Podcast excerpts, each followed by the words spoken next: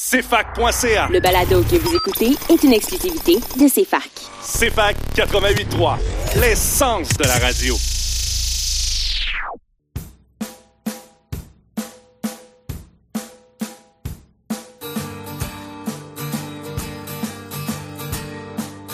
Le trio de la culture. Un livre. Un album. Un film.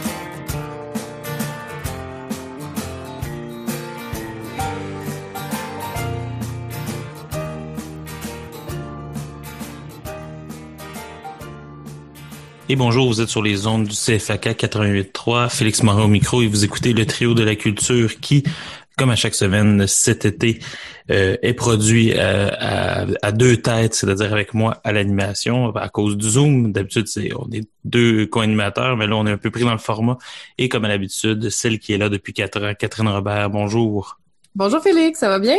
Oui, ça va très très bien. Et cette semaine, nous avons un invité qui, pour la première fois, va participer à l'émission euh, depuis les deux dernières années. On est très très très content.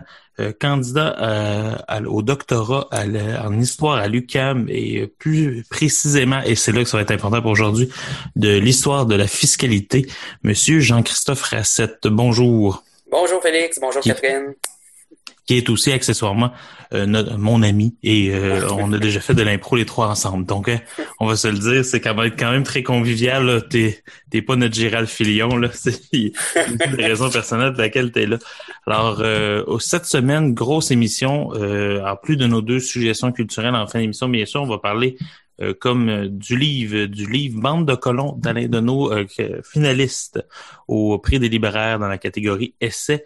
un livre très discuté un peu, on va en parler, ça risque d'être assez intéressant. Ensuite, du documentaire Le Capital au 21e siècle, qui est en fait une, une version documentaire du livre de Thomas Piketty du même nom.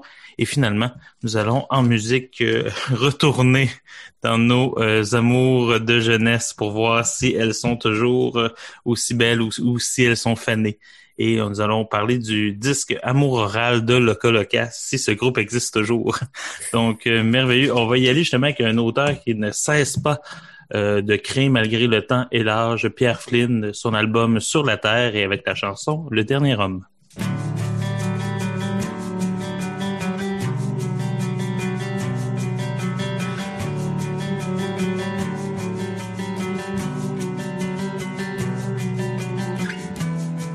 Sur ce rocher dans les broussailles, au vent d'avril, je suis monté.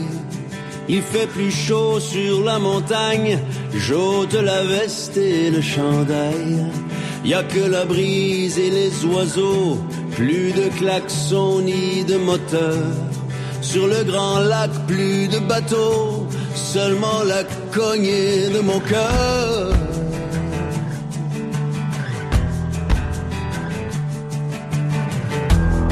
Il souhaite arriver quelque chose, bombe atomique, jugement dernier. Vous seriez parti pour le ciel et le sort m'aurait épargné. Près de la piste désertée, seulement l'abeille qui bourdonne. Aucun chalet n'est occupé et c'est étrange, je me sens comme le dernier homme comme s'il n'y avait plus personne, comme si tu m'avais oublié. Comme, comme le dernier homme, comme le roi ou l'astronome. Sur sa planète abandonnée. J'irai jusqu'à la prochaine ville, j'aurai ma chambre et ma bouteille à l'horloge aux bras immobiles, je t'attendrai dans mon sommeil. J'irai marcher dans le désert, là où le soleil nous assomme. Je m'étendrai les yeux ouverts, nu et brûlé, je serai comme, comme le dernier homme, comme s'il n'y avait plus personne, comme si tu m'avais oublié. Comme le dernier homme, comme le roi ou l'astronome sa planète abandonnée.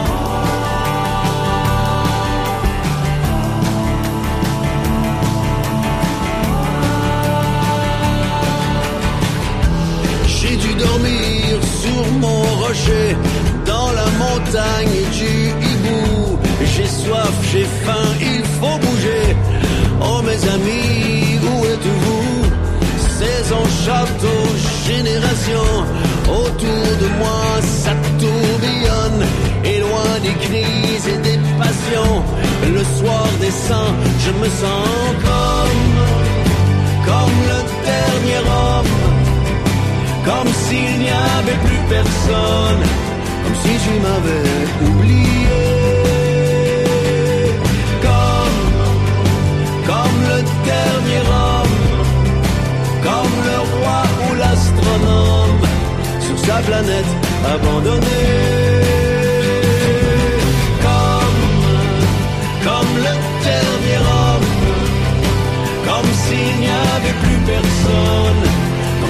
M'avais oublié. Comme, comme le dernier homme, comme le roi ou l'astronome, sur sa planète abandonnée.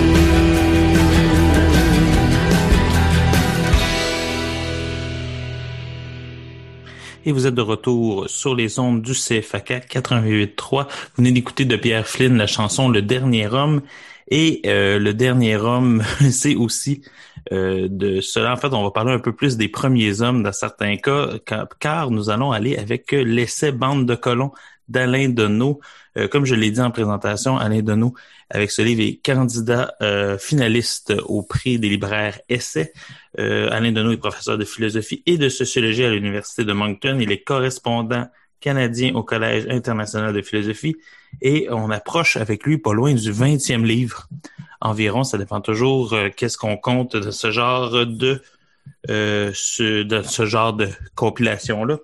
Euh, la thèse qu'il développe euh, dans ce livre est en fond le développement d'une série de petits articles qu'il a développé pendant des années, mais là on est vraiment dans une synthèse. En gros, le Canada est une colonie euh, depuis toujours, depuis son origine, euh, et sa seule identité concrète, dans le fond, c'est d'être une colonie minière, dans le fond, et rajoute à cela un paradigme qui est entre de, critique d'Albert Mimi, c'est-à-dire le colonisateur et le colonisé, et lui rajoute à ça la figure du colon, qui serait en fait euh, la figure euh, des Canadiens, et même plus précisément peut-être des Canadiens français dans cette idée-là, et tout cela nous mène à la thèse finale du livre, dont nous aurons peut-être la chance de parler si nous avons le temps, c'est bien sûr le fait que euh, le Canada euh, devrait être démantelé, rien de plus, rien de moins.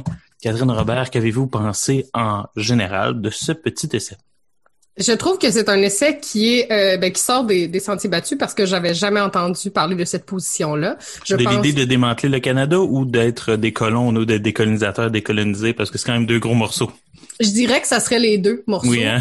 Euh, même dans, dans l'enseignement en histoire que, que je peux faire au secondaire en adaptation scolaire, on n'en a jamais vraiment parlé de ce statut-là. Et je trouvais que c'était vraiment une perspective qui était intéressante. Euh, le, le livre en tant que tel est euh, bien ficelé, mais je pense que c'est un, une drôle d'introduction vers ce sujet-là, vu que c'est tellement quelque chose qui, qui sort de l'ordinaire que des fois, j'avais de la difficulté à tout comprendre les concepts pour euh, ce genre d'essai-là. Par contre, j'adore l'écriture d'Alain Deneau et ça, je, je ne l'ai pas perdu dans cette euh, dans cet ouvrage. Oui, c'est ça, parce que l'année passée, on avait lu euh, Mé Médiocratie.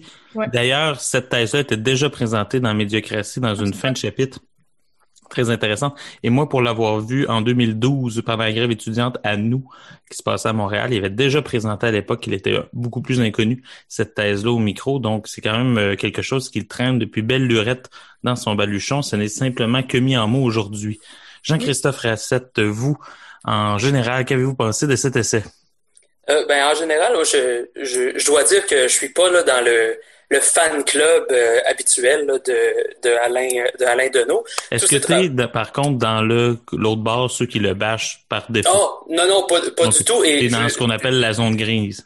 Exactement, et j'irais même nuancer là en fait ces travaux justement là sur euh, sur, sur, la fiscalité, sur les paradis fiscaux, je, je pense que là, on, on, on, tient quelque chose, puis que là, on est vraiment là, dans, dans le cœur de ce que Alain Deneau là, peut produire de mieux.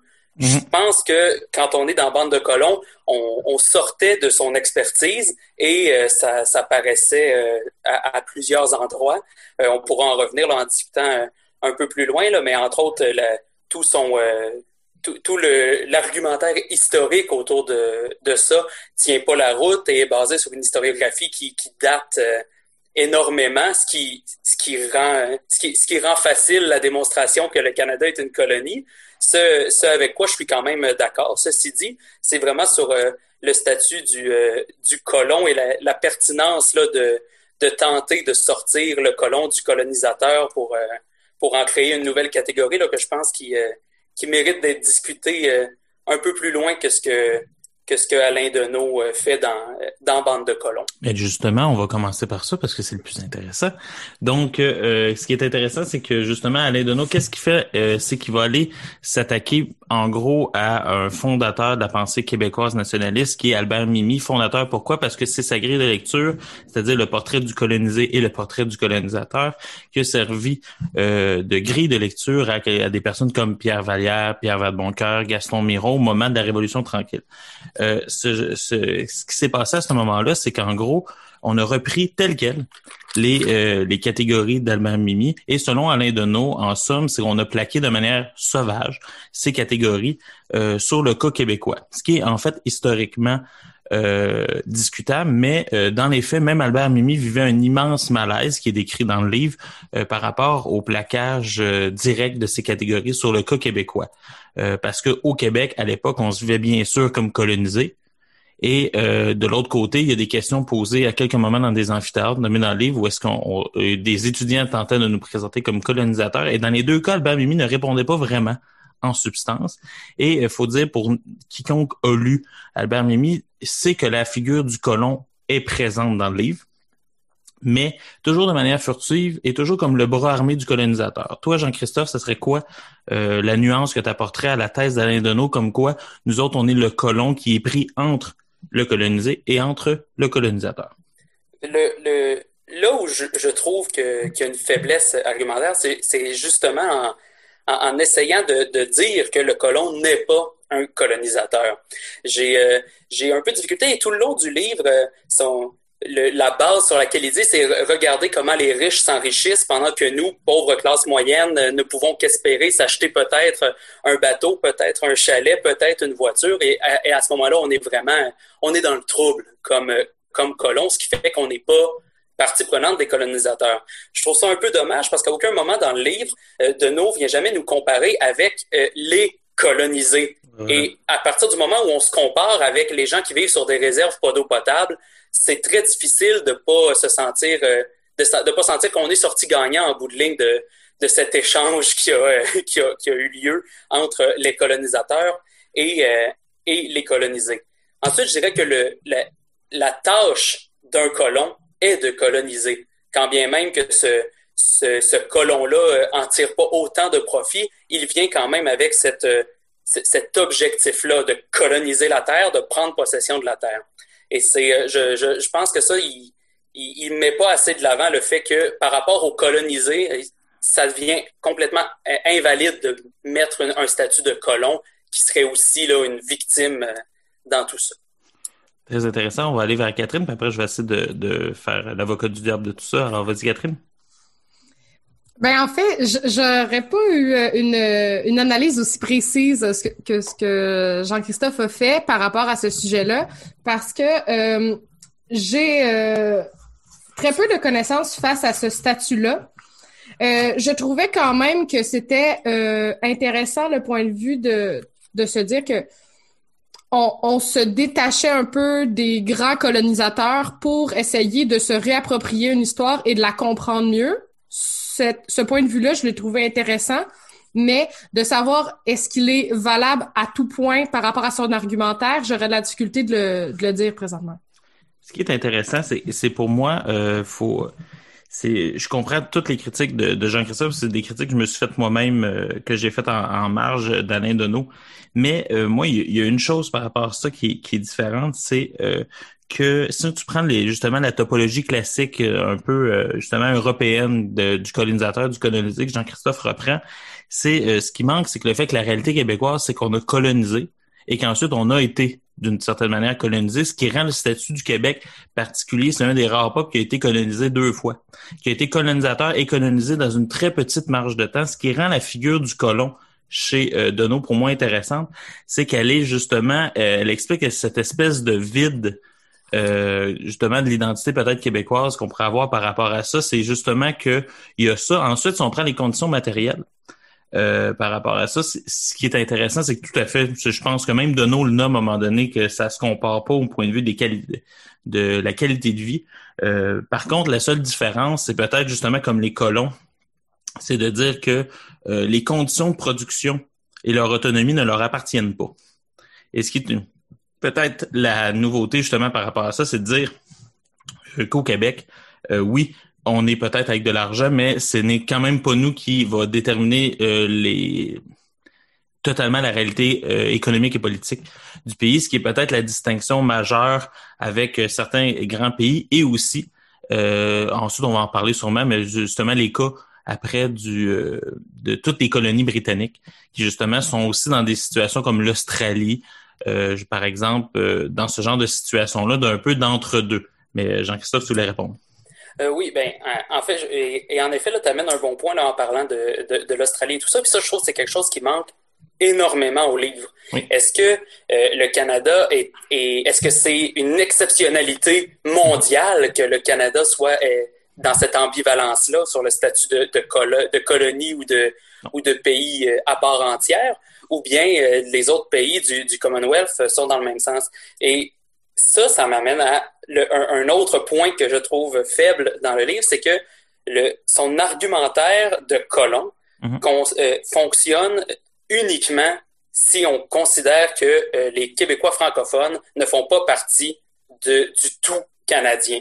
Et mhm. ça, c'est une position politique qui se, qui se défend pleinement. Là, puis je veux pas avoir l'air de faire une apologie là, du fédéralisme canadien, mais reste que à partir du moment où on ce qu'on sent fortement. Ouais, mais ce qu'on c'est simplement que euh, il, ramène souvent que les, euh, les Canadiens anglais eux ont pas ce, ce problème-là et, ces Canadiens anglais-là, même ceux qui sont dans exactement les mêmes conditions matérielles que les francophones se retrouvent eux se retrouvent à être des colonisateurs entiers. À mon avis, soit euh, le statut de colon est valide pour tous ceux qui ne profitent pas directement de la colonisation, soit le concept est pas opératoire. Très intéressant. Euh, nous devons, on va aller avec ça en pause. Nous allons revenir après ça. Justement, parlons. Euh, on va aller en pause et mais surtout pas juste en pause publicitaire. Nous allons aller écouter une chanson tout à propos du disque que nous allons critiquer dans le troisième segment, c'est-à-dire anti-américanisme primaire de Le Colocasse et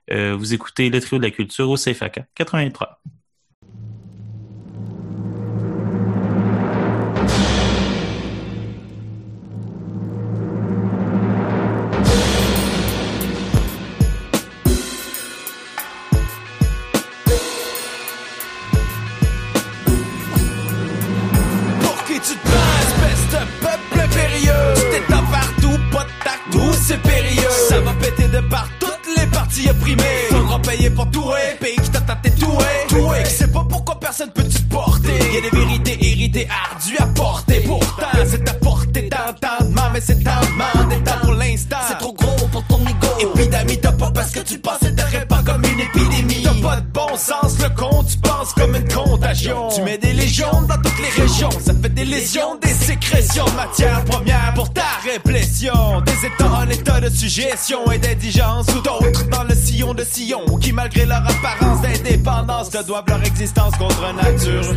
Qui nourrit les frictions ça dure. Depuis des siècles y a pas de solution je te jure. Puis tu nous fais la fronde d'essayer d'être jugé parti t'es pas mal mal parti. On peut pas être le maître du monde sans mépriser le monde. C'est parce qu'à ça gros on peut pas être le maître du monde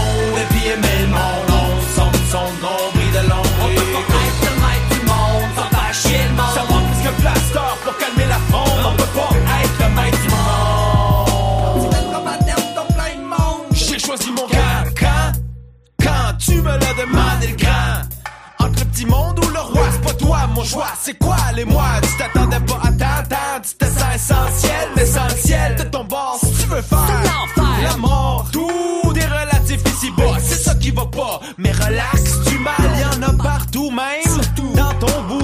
Tu vois donc pas que la myopie des crises d'intégristes Au fond c'est ton fondamentalisme Presbyte tes casse-couilles, mais en moins hypocrite En plus on se débrouille. Ta fatuité de forcer forcément un peu plus pour faire fuir le minus qui se camoufle au très fond de toi. Tu fais peur au monde, mais fais gaffe à la fronde. Ça gronde, ça gronde. On peut pas être le maître du monde sans mépriser le monde.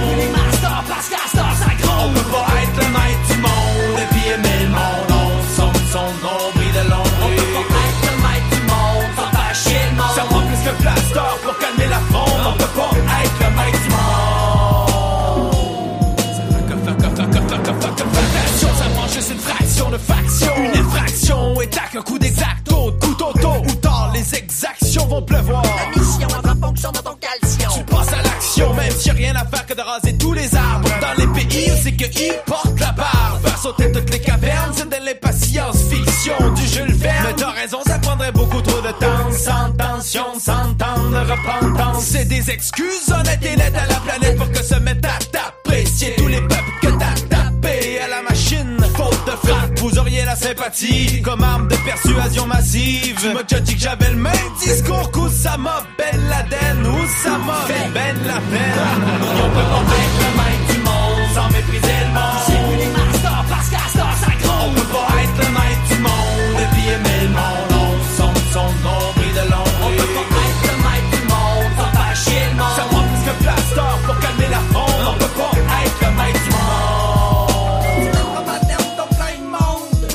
Vous êtes de retour sur les ondes du CFK 83. Vous avez, vous venez d'écouter euh, la chanson Anti-américanisme primaire de Le Colocasse que nous allons traiter dans le troisième segment de cette émission, dans le segment 10. Et nous étions en train de parler de, bien sûr, comme dans toutes les discussions euh, radiophoniques, de l'opérationnalité du concept de colon dans l'historiographie canadienne. Pourquoi pas? Hein, nous sommes rendus dans ce genre de discussion-là. Euh, radiophonique.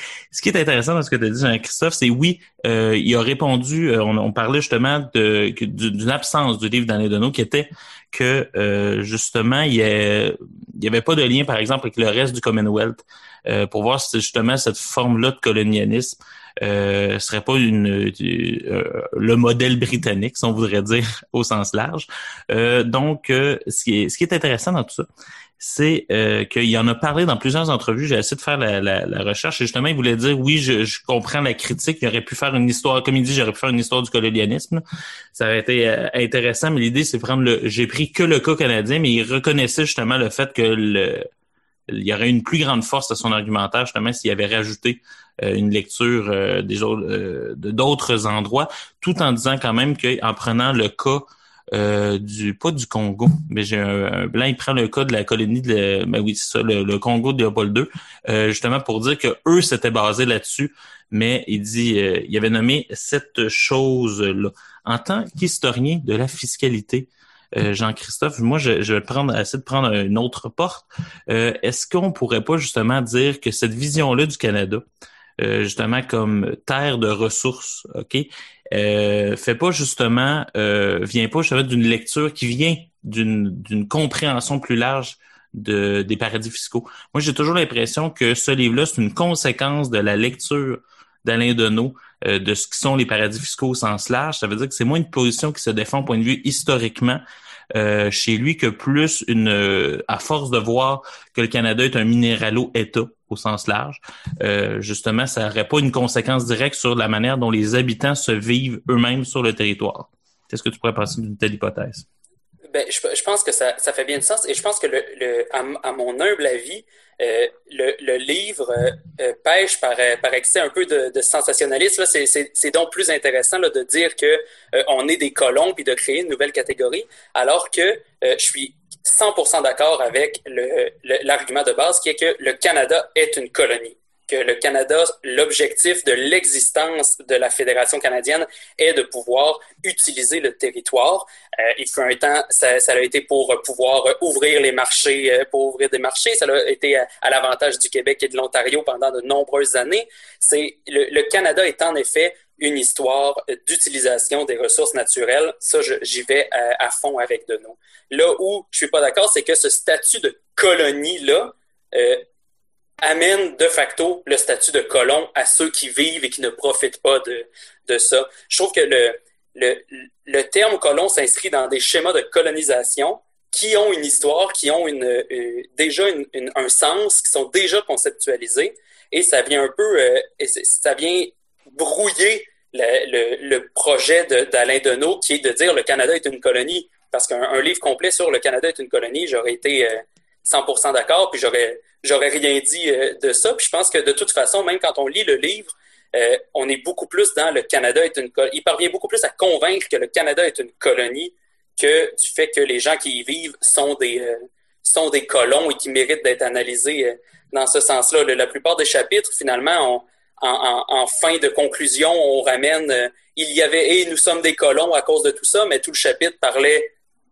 de utilisation du territoire, qui n'avait pas de lien nécessairement avec les colons. En fait, ce que ma note principale que je m'étais notée à la fin du livre, mon, mon, mon, feeling général était c'est un excellent travail qui s'en va cependant à côté du thème. C'est comme si on lui avait dit travaille sur le colon, puis il nous avait fait quelque chose au complet sur les colonies, ce qui fait que son, il n'a pas répondu à la question qu'il proposait de, à laquelle il proposait de répondre. C'est intéressant parce que c'est absolument pas ma lecture, mais on pourrait en parler longtemps. mais euh, par rapport à ça, mais je vais essayer de laisser un peu de temps à Catherine pour pas en faire un débat de d'homme blanc hétérosexuel, puis on va essayer de rencontrer, rajouter une femme dans tout ça. Donc toi, Catherine, tu as lu Alain Deneau, toi c'est un auteur que tu dis, tu, dis, tu euh, justement on va prendre euh, comme Édouard Saïd dirait, tu toi tu découvres un peu ces essais-là dans un esprit d'amateur, c'est-à-dire par curiosité sur l'objet de recherche et non par euh, désir de faire dialoguer l'auteur avec une, une bibliographie scientifique. Toi, est-ce que tu considères, que c'est un livre qui est bien écrit, accessible? C'est ce que tu avais dit de méritocratie. Est-ce que c'est la même chose de Monde de color pour toi? Euh, je pense que c'est un sujet qui l'est un peu moins parce que ce n'est pas tout le monde qui a cette euh, information-là face à notre histoire. Par contre, je le trouve vraiment plus intéressant sur euh, ce point de vue-là. Il y a un chapitre qui m'a particulièrement intéressé, c'est vraiment la famille Irving. L'idée d'avoir une colonie encore aujourd'hui par le fait que les gens n'ont pas de pouvoir parce que les les les les dirigeants ont trop de moyens et peuvent écraser le marché pour euh, dans la vente ou dans la politique et c'est super corrompu. Je trouvais ça très intéressant, mais j'aimerais t'entendre, Jean-Christophe, là-dessus. On est pas mal de pas le choix. Moi aussi, j'aimerais bien gros euh, m'insérer là-dedans, mais malheureusement, nous devons y aller. Je suis désolé. Mais en gros, euh, si vous voulez vous faire une, tête rapide, si on avait à faire un schéma rapide, Albert Mimi dirait que le pêcheur de Gaspésie et le colonisateur canadien sont beaucoup plus proches ensemble que l'Autochtone et le pêcheur gaspésien. Alain Deneau propose de distinguer les trois d'une certaine manière. Pour ma part, euh, j'y crois beaucoup, mais Jean-Christophe n'y croit pas. Catherine tergiverse légèrement là-dedans. Dans tous les cas, je pense que c'est un livre qui mérite d'être lu, d'être discuté et d'être euh, qui est, à mon sens, très très bien écrit. Je sais pas si vous partagez cette, au moins cette, euh, cette. Euh, je le partage, oui. Christophe, au moins c'est écrit de manière fiévreuse, donc ça comme ça. Oui, oui, non, oui, j'ai bien apprécié. C'est une lecture que j'ai appréciée malgré le fait que je n'étais pas d'accord avec le, le on propos. Peut, on peut apprécier des livres qu'on n'est pas d'accord avec. Alors, sur ce, nous allons aller avec euh, Les Amants de Pompéi de Thierry Larose, de l'album du même nom. En fait, c'est un single. Donc, euh, vous écoutez le trio de la culture au euh, CFAK 83.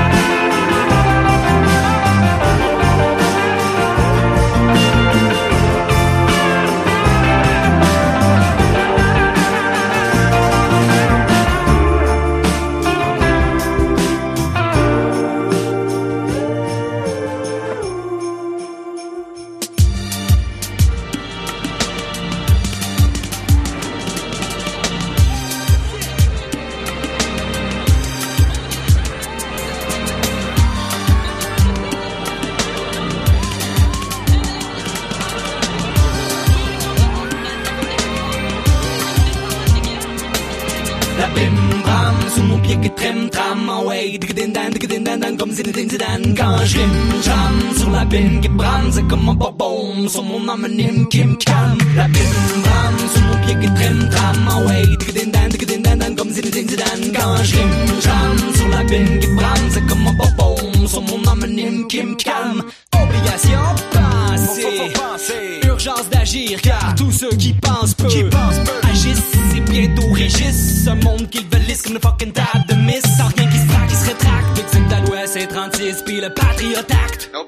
in this country.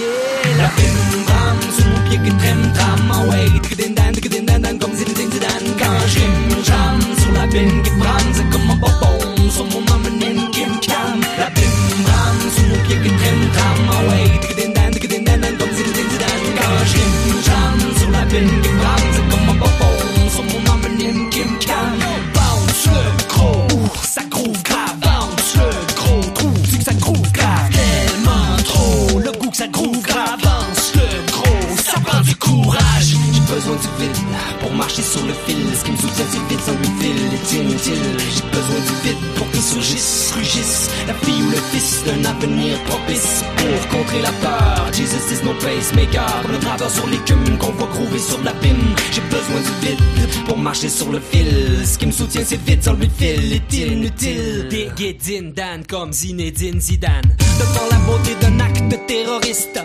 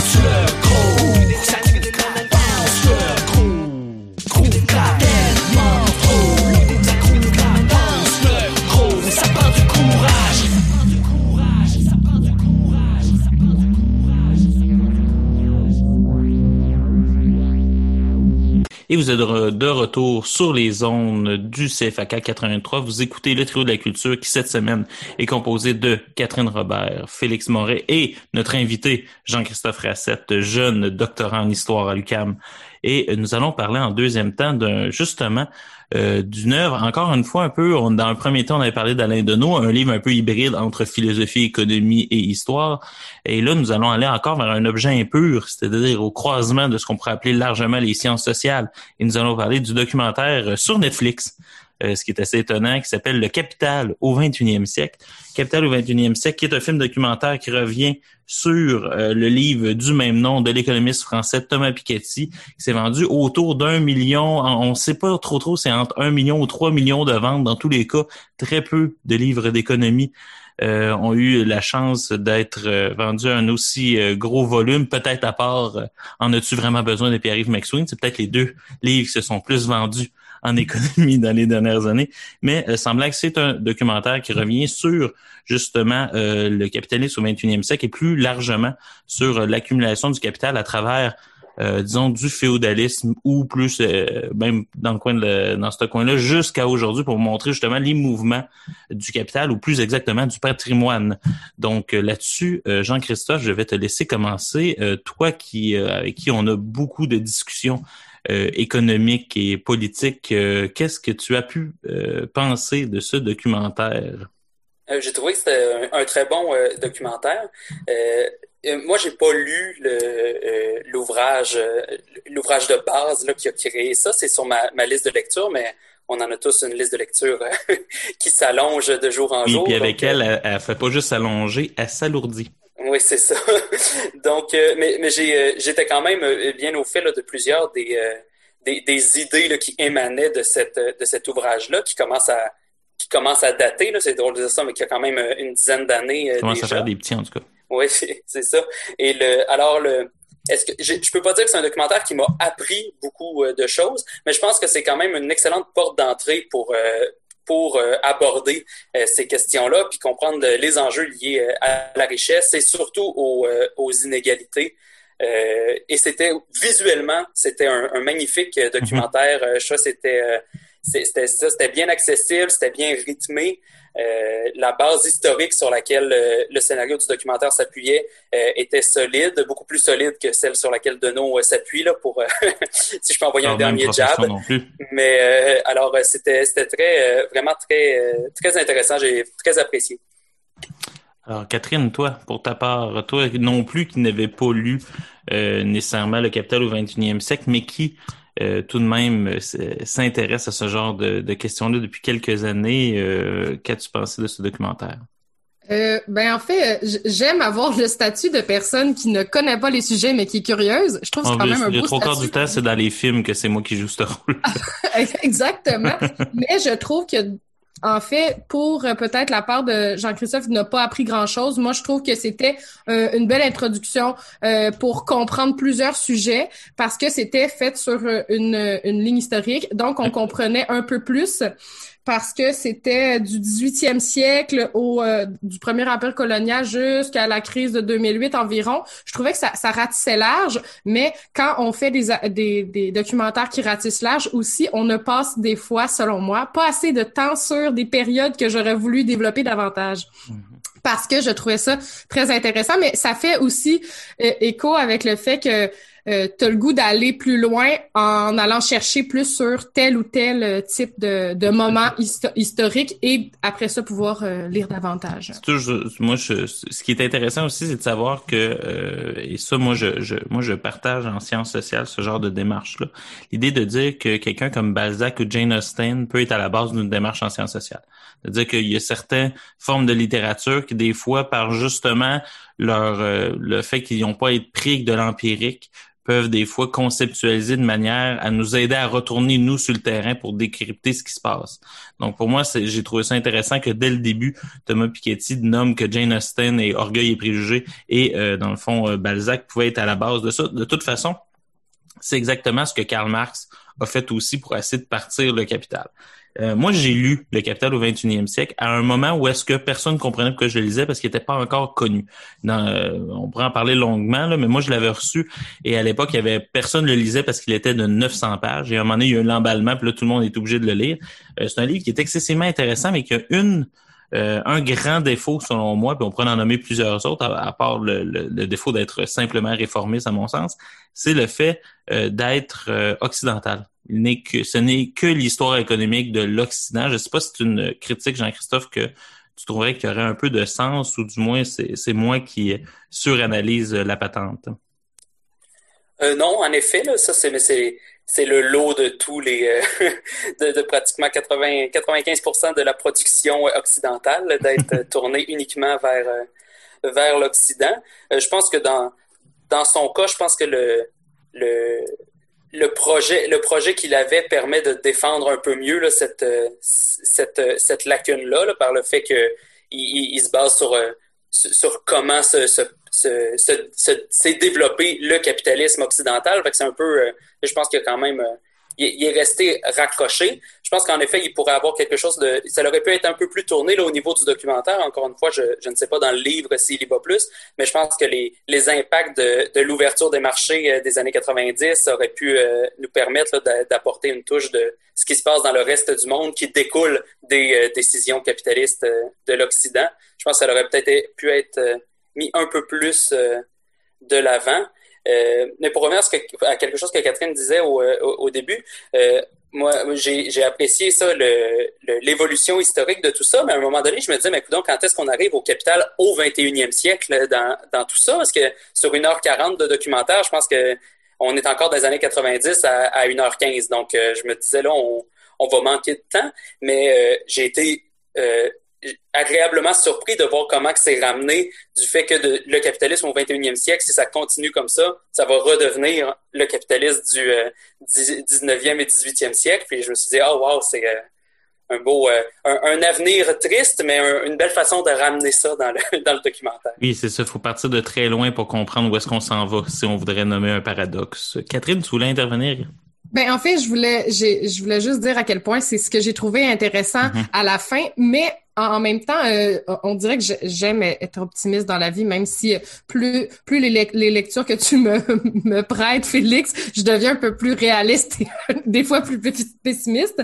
Euh, je trouve qu'on n'a pas été assez vers les solutions, vers quoi on pourrait aller. On dirait que c'était Mm. juste d'avoir un- une idée fataliste à la fin et on n'a pas assez développé qu'est-ce qu'on peut faire concrètement. Peut-être que dans le livre, on, on l'explique davantage, mais je trouve que euh, ça a fait vraiment euh, documentaire sensationnaliste de Netflix. Et c'est ça qui a fait que j'ai un peu moins euh, apprécié, euh, même si la réalisation était belle, il y avait beaucoup de culture populaire pour essayer d'accrocher les gens, je pense quand même qu'on n'est pas allé euh, assez loin là-dedans.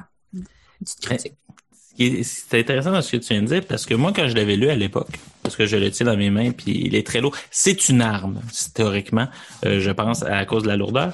Euh, c'est une montagne qui, qui accouche d'une souris. C'est-à-dire que euh, Piketty c'est fait partie de l'école qui veut, veut pas par défaut un peu installé le néolibéralisme en France. Finalement, c'en est dépris quand il a commencé à comprendre les effets de cette politique-là sur euh, il- disons qu'il était de centre-gauche. À un moment donné, il a vu les effets euh, qui est en train de participer à une logique. Mais tu vois que dans ce livre-là, et ce qui m'écœure un peu, c'est que ce documentaire-là se passe au même moment qu'il a sorti son troisième livre qui s'appelle Capital et idéologie, qui lui est un euh, documentaire justement qui premièrement euh, fait l'histoire des discours que les différentes sociétés se sont ont construits pour justifier leurs inégalités.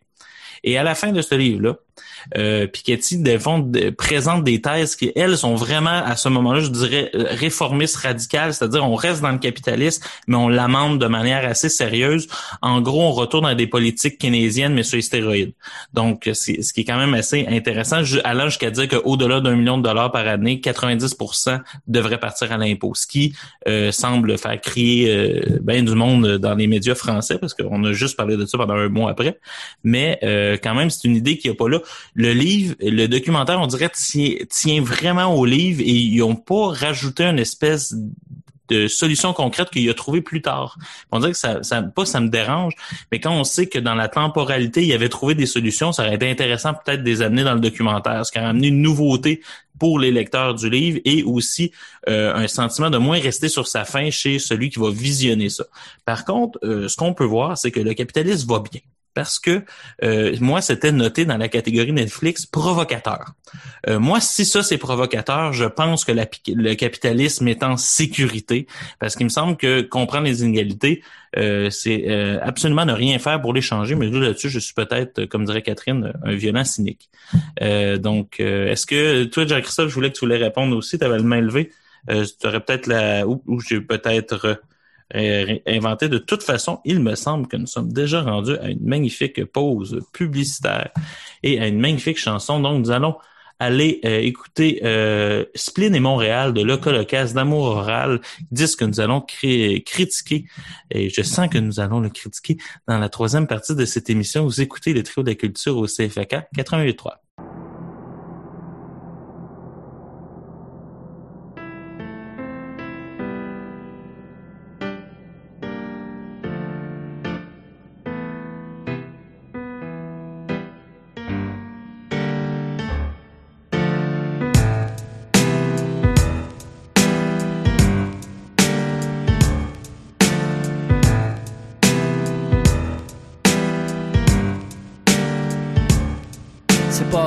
ça va mal, mais depuis que j'ai quitté la capitale pour Montréal, faut que je sois réaliste, je m'étale dans le dédale de mon encéphale, plus souvent que je détale en direction de mon idéal, l'astral, l'astreint au train, train quotidien, comme un esclave à fond de cale, j'ai l'impression que la vie m'avale, mais sans mon aval, comme Avec son fanal, je cherche un homme en moi qui ne soit pas celui que je vois, moi, après moi, je sais pas ce qui va pas, j'ai pourtant mes dix doigts ma blonde à côté de moi, un toit, j'ai même un emploi.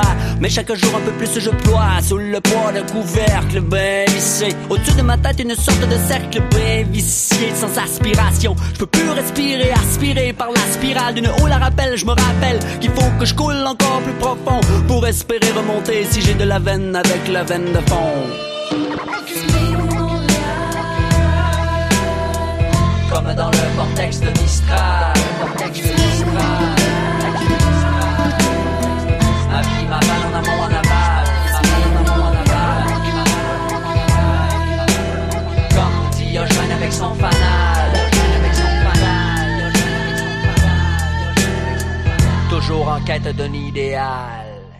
Sensu seul et scellé dans son salon morose, je me métamorphose euh, comme le cafard du cas Kafka. Mon corps est comme une espèce d'insecte extrinsèque à mon cortex, à peine parvenu larve à des années-lumière d'un malamute en route, je me en vache à vache dans son présent. Une sorte d'animal mou, un mal de mouvement, assis ici et là, là, là.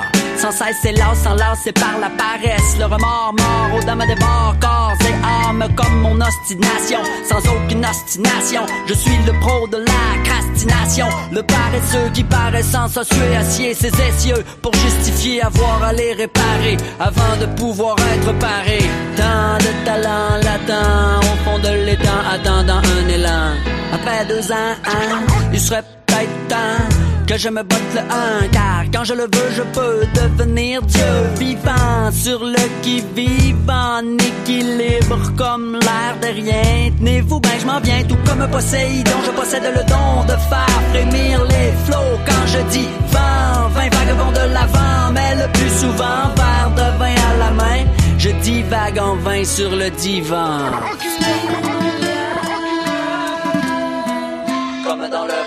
comme vortex de Mistral. Vortex de Mistral. en aval. Il m'avale en amont, en aval. Comme Diogène avec son fanal. Diogène avec son fanal. Diogène avec son fanal. Diogène avec son fanal. Toujours en quête d'un idéal.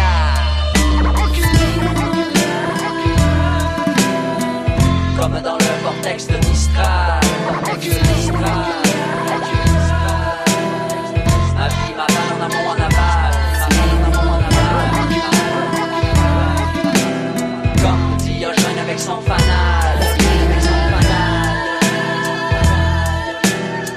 Toujours en quête d'un idéal.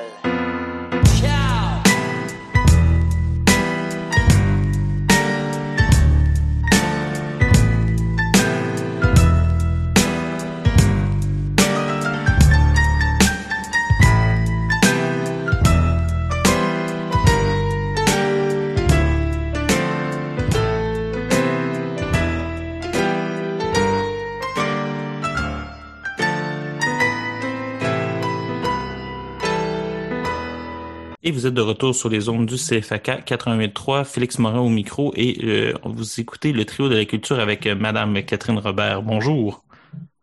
Va-t-elle ouvrir son micro? Nous ne savons Ah oui, pas. c'est ça. On c'est tellement zoom qu'on a un petit délai, même si je voulais te répondre. à- La vie est tellement rendue Zoom qu'on vit en décalé. Et nous avons avec nous euh, mon ami euh, et accessoirement historien, euh, Jean-Christophe Racette. Bonjour. Bonjour. Donc, euh, nous sommes en train de parler du, du, livre, beau lapsus, du film, le documentaire euh, sur le livre de Thomas Piketty, Le Capital au 21e siècle. Moi, il y aurait quelque chose que j'aimerais parler au plus vue un petit peu plus méta pour les cinq mi- minutes qui suivent. C'est, euh, n'est-ce pas un bel exemple de dialogue entre les sciences humaines? Dans le sens que, dans ce documentaire, nous voyons des politicologues, des économistes, des historiens problématiser sur le même concept.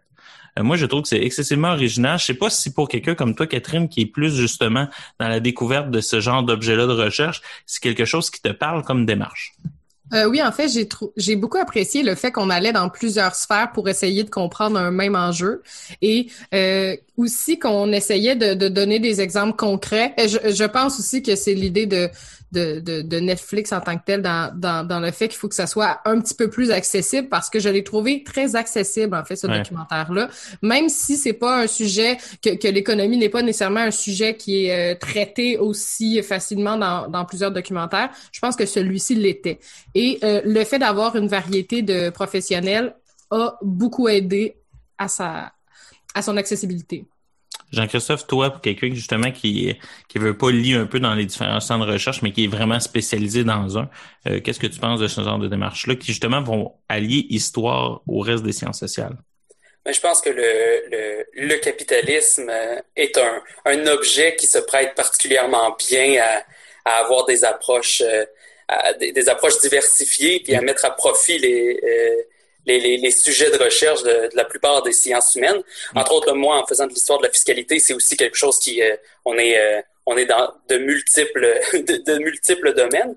Et je pense qu'en effet, c'est quelque chose que le, le sujet euh, ne peut qu'être mieux traité que- qu'en étant abordé de, de plusieurs, euh, de plusieurs fronts. Je pense que ça permet que tout le monde y trouve son compte, puis tout le monde parvient à, à- on comprend mieux, on a un meilleur regard à 360 degrés sur, euh, sur l'objet que si on l'attaquait seulement de, de front ou seulement du front de, de l'économie. Ça aurait été euh, sans doute un, un documentaire un peu plus, euh, plus technique, alors que là, en amenant, ben, tout le monde parvient à, à- à aller chercher là, l'information nécessaire, puis ça permet de bien mettre en relation les, euh, les différentes sciences humaines qui sont sollicitées, là, sciences humaines et sociales, pardon, qui sont sollicitées là-dedans. Oui, ben, c'est parce que malheureusement, il y y a une société aussi. Euh, c'est, ben, malheureusement, ça dépend pour qui. hein. Mais il y a certains courants justement des sciences humaines et sociales qui ne sont pas d'accord. Moi, ce que je trouve assez intéressant là-dedans, en fait, c'est que Piketty, par un travail, euh, l'avait dit justement dans une entrevue par rapport à ça, c'était que lui, il arrive à faire ce que Karl Marx a toujours rê- rêvé de faire, en fait. C'est parce que lui, il a accès aux, euh, aux banques centrales qui annuellement vont sortir un rapport. C'est-à-dire que lui, euh, avec son groupe de recherche euh, qui travaille dans tous les différents pays, parce que dans le capital, il faut comprendre que ce livre-là et ce travail-là est un travail collectif, euh, arrive justement à aller chercher les données des différentes banques centrales pour ensuite comprendre le mouvement du capital plus largement. Ce que Karl Marx, malheureusement, était pris dans une vieille bibliothèque d'Angleterre à essayer de faire. Donc, Ouais, C'est pour ça que le Capitaine est un livre vraiment euh, partiel et partial par défaut. Euh, ici, on est vraiment dans un mouvement plus large. Justement, la fin du documentaire nous rappelle euh, jusqu'à quel point euh, notre condition euh, de colon, de colonisateur ou de colonisé, dépendamment de comment on est, euh, est excessivement précaire. Et moi, c'est ce dernier point-là qu'on va pouvoir finir la discussion dedans. Il me semble que justement la fin du documentaire peut nous amener vers quelque chose chez Deneau qui est le suivant, c'est que le la définition du colon, ou du moins le, la, the American way of life, c'est peut-être justement là ces colons qui pensent avoir réussi, mais qui sont toujours à tout moment euh, peuvent aller rejoindre, comme les colonisés, la poubelle de l'histoire. Est-ce que c'est une lecture qui, euh, selon vous, est, valide, valable ou encore une fois critiquable? Jean-Christophe? Ben, je, euh, je crois que le, en, effet, ça met bien en lumière la, précarité euh, de de, vie. De, cette classe, de cette classe moyenne et du et de notre mode de vie en, en général, là, en effet. Euh, ça montre surtout à quel point là, tout n'est qu'une question de, de, de, chance et de, et de naissance. Entre autres, il y a un extrait assez marquant, moi, que, que j'ai particulièrement aimé dans le Lequel? documentaire, le, celui où euh, on voit l'expérience du Monopoly, où euh, oui, oui, un oui, joueur part avec le double, le double de l'argent, puis peut brasser deux dés, alors que l'autre euh, ne peut qu'en brasser un. Et on, on, on voit l'attitude des, euh, du joueur riche changer plus il s'enrichit, puis comment il, il devient, euh, il commence à, à, sentir que c'est mérité et que c'est pas lié euh, à la chance. Je pense que cette, euh, ça, cette illustration-là d'à quel point en bout de ligne tout ça ne tient qu'à un fil euh, est assez est, est, est, assez frappante, assez intéressante. En ce sens-là, on va justement du côté d'Albert Mimi qui dit justement que c'est des schémas psychologiques plus que social, justement à être colonisateur ou colonisé. Mm -hmm. Oui, eh ben, exactement. Je, je suis 100% d'accord avec toi. Alors toi, Catherine, euh, qu'est-ce que tu... Euh, qu'est-ce comment tu as trouvé ça? D'ailleurs, on pourrait peut-être parler. Comment tu as trouvé ça? Moi, au point de vue sciences sociales, je trouve que l'échantillon qu'il nomme est très faible. Disons ça de même. Là. OK? Et il choisit le jeu le plus euh, biaisable qu'il n'y a pas, mais ça, c'est des marottes de chercheurs. Là. Mais sinon, l'image est quand même forte parce qu'on voit des phrases, on voit des verbatims, on voit des manières dont ça, réagit qui sont assez choquantes. Là. Euh, tellement ça, ça me semble niaiseux comme manière de, réaliser, de réagir au Monopoly. Euh, mais toi, Catherine, euh, qu'est-ce que tu en penses rapidement?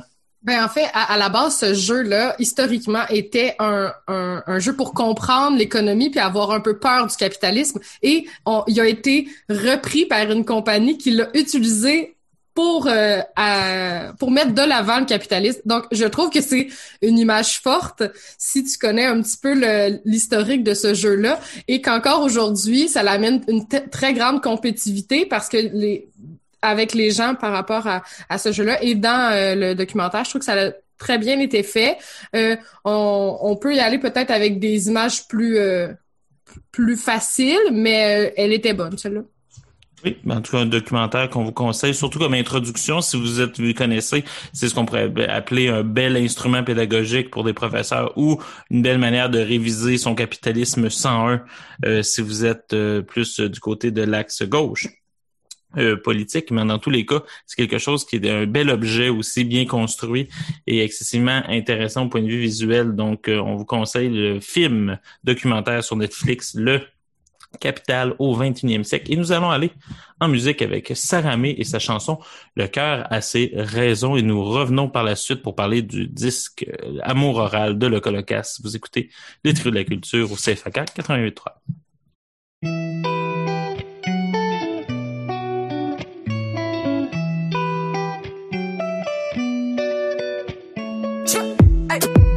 sur le rinté. J'ai les corps déguisés. J'aurais pu tout abandonner. Avec le retour, je reconnais les sourires déguisés. Pour maman, je vais garder ma dignité. Pour sortir de l'ombre, y a que la vérité. Seul dans ma bulle, je polis ma pierre comme diamant brut. Ma passion mène ma raison. C'est le cœur qui guide mes pas. On dit que le cœur a ses raisons. Que la raison ne connaît pas. Ma passion mène ma raison. C'est le cœur qui guide mes pas.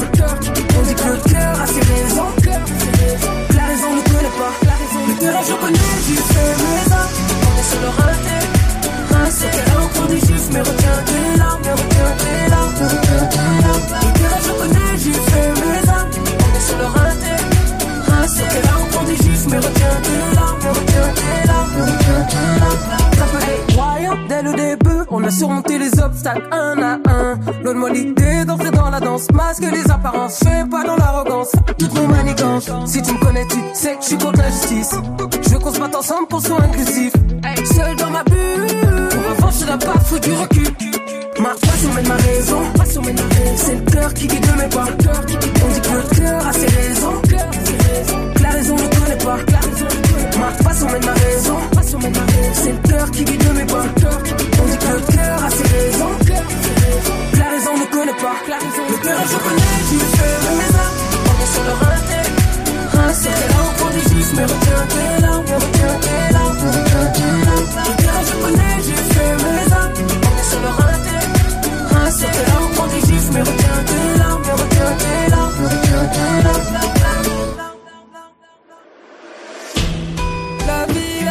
m'a béni.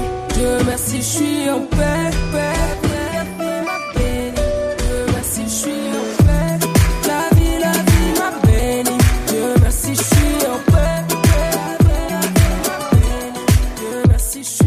Ma passion mène ma raison. C'est le cœur qui guide mes pas. On dit que le cœur a ses raisons. Que la raison ne connaît pas. Ma passion mène ma raison. C'est le cœur qui guide mes pas. On dit que le cœur a ses raisons. Que la raison ne connaît pas.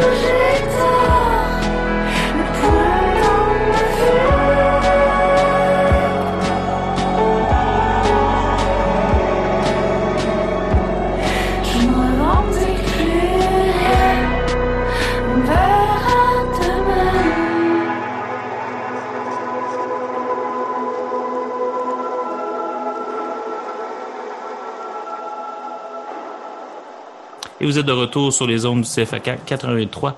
Euh, vous venez d'écouter de Marat Tremblay la chanson On verra demain euh, de l'album uniquement pour toi. On dirait une dédicace tellement c'est tout cool de soi dans ce genre de choses-là. Et nous allons aller euh, au troisième segment de cette émission, critiquer l'album euh, phare de ma jeunesse, Amour oral de Locolocas, et revisiter un peu ce, ce, disque. Donc ici, Amour oral, pour en parler rapidement, il s'agit du troisième disque de la formation. Un quatrième suivra et depuis ce temps, un silence radio tout aussi euh, puissant que la montée à laquelle ils sont arrivés sur la scène. Avant, il y avait Manifestif et l'album In Vivo. C'est un groupe formé de Biz, Sébastien Fréchette, qui, continue une carrière littéraire, Batlam, Sébastien Ricard, qui lui continue une, carrière cinématographique et à la télévision, et euh, Shafik, Mathieu Fouchette, euh, Monsieur Faoud Dion, qui lui continue une carrière, mais plus justement dans l'accompagnement euh, justement de, de, certains disques. On voit qu'il passe dans la réalisation et dans la musique beaucoup.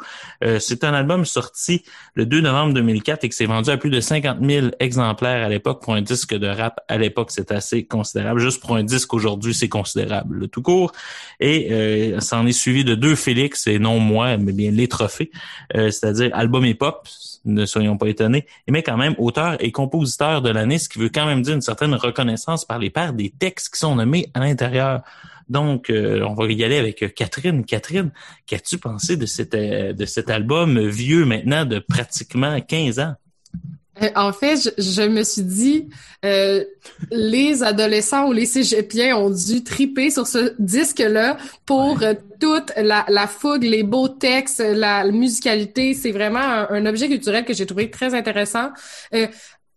De l'écouter, de le réécouter en fait aujourd'hui et de pouvoir regarder des critiques des, des, éléments qui, qui, vieillissent un peu moins bien, mais qui, dans le fond, euh, sont encore autant d'actualité. C'est comme si ça m'a fait sourire et me rendre triste à la fois. J'ai vraiment, euh, moi, j'ai vraiment apprécié mon écoute. Oui, c'est un mélange. Oui, moi je dirais un petit, un subtil mélange de nostalgie, un peu de vomi. donc on pourra en justifier un petit peu plus tard. Mais Jean-Christophe, euh, avec qui j'ai écouté cet album-là, les Cowboys fringants, tout, j'ai vécu cette période-là de ma vie en partie. Qu'as-tu euh, pensé de cette réécoute de ce disque? Moi, de, de base, j'ai jamais été le, le, plus grand fan de, de, des locaux du côté cowboy, toi. Je, ouais, c'est ça. Je, je as gagné le pari de l'histoire. Euh, c'est ça. Moi, sur euh, sur le hip et le hop, euh, je ne suis pas très, je ne suis pas très fervent de, de ça.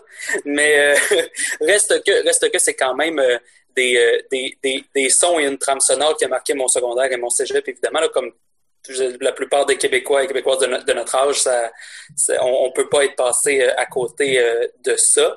Euh, ça a été, euh, ça a été un peu en effet une, une, nostalgie, par nostalgie surtout que j'ai euh, que j'ai apprécié de, de, réécouter ça, parce que la, quand même la, plupart des textes à saveur à saveur politique ont quand même vieilli un peu plus un peu plus difficilement. Ça vieillit jamais bien des chansons politiques. Ouais, non, ben il y a façon de, tu sais, disons, euh, libérez-nous des libéraux, là, le grand, le, le, classique des classiques a, a bien vieilli parce que son son, sujet est politique, mais directement politique et non sur des, grands concepts politiques qui, là, eux, ont ah, un, peu, un peu plus mal vieilli, mais on va y revenir. Euh, oui, amplement.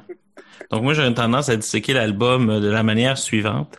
C'est-à-dire, en premier, il y aura une certaine euh, partie des chansons je les nomme Résistance, La bataille des murailles, La censure pour l'échafaud, Antigone qui vieillit mais tellement mal.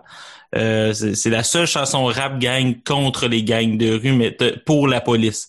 Il y a juste trois blancs pour faire ce genre de, il y a juste trois hommes même pour faire euh, pas ce que je fais qui est métissé, mais quand même on comprend l'idée de base, c'est c'est une chanson tellement pas hip-hop. Donc euh, ça, me fait beaucoup rire. Et Engouement, qui elle est juste quand même un petit un peu entre deux styles, mais j'ai classe là. Ensuite, il y a des, des chansons anticapitalistes un peu plus à gauche, comme W Roi, qui elle me fait violemment penser Donald Trump. C'est là qu'on voit que le Parti républicain n'est pas à son premier euh, à être un peu stupide euh, à la tête de ce parti. La chanson Anti-américanisme primaire que vous avez écouté plus tôt dans l'émission et la chanson Maison et idéal qui cite Chomsky comme si Chomsky n'avait jamais été cité dans une chanson rap. Et finalement, on a une série de chansons un peu poétiques qui, elles, vieillissent mieux, pas des fois au point de vue musical, mais au niveau du texte, comme Groove Grave, Spleen et Montréal et La Survenante, qui tout de même euh, vieillissent bien. Et à travers ça, ce qui mixe les trois comme en apothéose, c'est Libéraux de nous des libéraux, qui est vraiment la chanson qui semble justement, vu qu'elle est moins sur un concept politique, mais plus sur une logique politique, euh, semble quand même bien vieillir, même si maintenant on changerait les noms pour mettre François Legault, ce serait sensiblement le même programme. Donc, euh, est-ce que c'est une lecture qui vous va? Et si oui, euh, est-ce qu'on pourrait commencer justement par cette première axe un peu plus souverainiste pour voir qu'est-ce qui aurait un petit peu moins bien vieilli, ou du moins ce qui, avec le temps, on se rend compte qu'il y avait d'inclus dans ces textes-là. Jean-Christophe, qu'est-ce que tu en penses? Je pense le, après ça, c'est une question, une question de, de, goût, euh, non pas de, goût, mais d'opinion politique.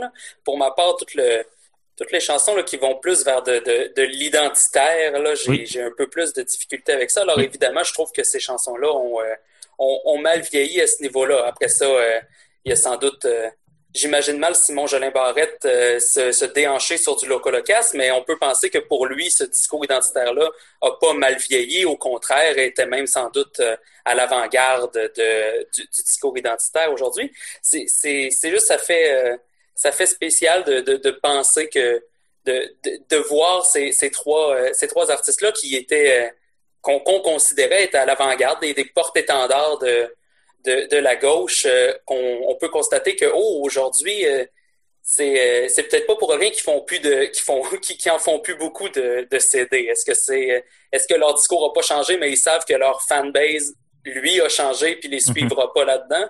Ou bien ils veulent pas ils veulent plus s'engager puis là ça c'est leur c'est leur chose mais je trouve le le, le parallèle avec les Cowboys fringants est, est, est, quand même frappant. Parce que les deux ont atteint leur sommet sensiblement en, même temps. Là, Amour Oral, c'est en 2004. Break Syndical euh, est, en, euh, est, en 2003. Donc, on est, euh, on, est vraiment là un, un, parcours parallèle. Et si on regarde le, les, les, les Cowboys fringants, on, se sont, sont pas passés de, de, plus en plus à gauche, mais on ne sont jamais tombés dans cette cet identitaire-là, ce qui fait en sorte que quand on écoute euh, en Berne aujourd'hui, on se dit pas que ça l'a mal vieilli. Non, exactement ça. On pourrait s'en parler. J'ai toujours l'impression que justement les, les, les Cowboys fringants sont de gauche et souverainistes et que de l'autre côté, les euh, le, le sont souverainistes et de gauche. Et c'est pour ça que cette balance-là fait en sorte que justement, dans le temps, il y en a un des deux qui va mieux vieillir. Euh, toi, Catherine, euh, comment trouver ça? Parce que toi, justement, on a une petite différence d'âge. Donc, toi, on le sait que c'est pas beaucoup rendu à notre âge, mais toi, c'est suffisant pour que tu l'aies pas vécu nécessairement alors que tu étais au secondaire ou au cégep comme nous. Donc, euh, toi, euh, qu'est-ce que tu penses de ça? Premièrement, l'avais-tu écouté avant? Et ensuite, euh, qu'est-ce que tu penses de ce que Jean-Christophe vient de dire que, que j'aborde en fait assez facilement? Oui, ben en fait, je l'avais déjà écouté avant, mais je ne l'ai pas vécu de la même manière que vous, ça certainement, parce que l'idée étant que c'était pas tout le temps dans les radios actuelles quand je l'écoutais. J'étais plus dans la passe IMO euh, dans ce temps-là. Et euh, en fait, aujourd'hui, à, mon écoute, en, fait, c'est que je me rends compte que euh, c'est sûr que ça a dû changer les opinions politiques de certaines personnes de, de votre génération en tant que telle. Je pense que ça a été marquant parce que je vois vraiment l'idée que c'est après certaines crises, après ça que, que le 2012 a existé, on dirait que je trouve... La grève de 2008 aussi, qu'on oublie souvent, 2005, entre 2005 et 2008, là, le, justement l'instauration de cette logique néolibérale-là au Québec par le gouvernement de Jean Charest, qui continuait sur une version sauvage que Lucien Bouchard avait parti. Oui, euh, c'est, on dirait qu'il était le porte-étendard de, ce, de cette colère-là. C'est un peu ce, ce regard-là que j'ai à a posteriori de le regarder de cette manière-là que je comprends plus les euh, les idéaux des gens d'aujourd'hui euh, à, qui je peux avoir des discussions et un peu pourquoi je, je trouve ça euh, très bon, mais en même temps je suis moins euh, dans une nostalgie ou dans une passion de ce CD-là, puisque je ne l'ai pas vécu de cette manière-là. Je pense toujours que les, les disques qu'on a écoutés étant plus jeunes vont nous marquer plus profondément mm-hmm. que certains autres disques, malgré la, la richesse des mots et la, la, la beauté de la musique. Parce que ils nous ont construit de manière identitaire et ça paraît aujourd'hui, je crois, le, d'avoir euh, eu le colocasse dans notre paysage québécois. Et oui, parce que moi, en tout cas, personnellement, je, me suis rendu compte qu'à quel point je me souvenais des paroles. Donc, ça dit souvent jusqu'à quel point euh, ceux qui me connaissent sachent, savent très bien jusqu'à quel point moi rapper ce n'est pas ce qu'on pourrait appeler une seconde peau. Euh, donc, pour que moi je sois en train de dire euh, d'être capable de rapper au grand complet euh, libérez-nous des libéraux après un bon quoi huit ans on n'a pas l'avoir écouté. C'est quand même assez impressionnant. Ce qui est drôle aussi, c'est de voir jusqu'à quel point, puis là, je sais pas si c'est une lecture que vous partagez, mais jusqu'à quel point, selon moi, la grève étudiante de 2012 a scellé le tombeau, le colocaste.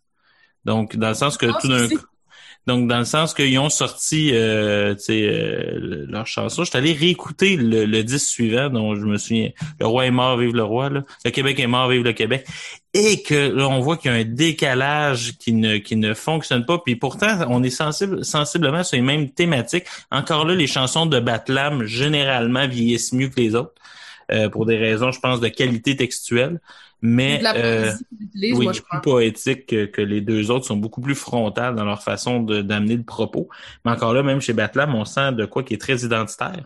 Et euh, mais ce qui est fou, c'est justement que dans, dans je me rendais pas compte parce que j'étais trop jeune, puis à l'époque c'était vraiment marginal.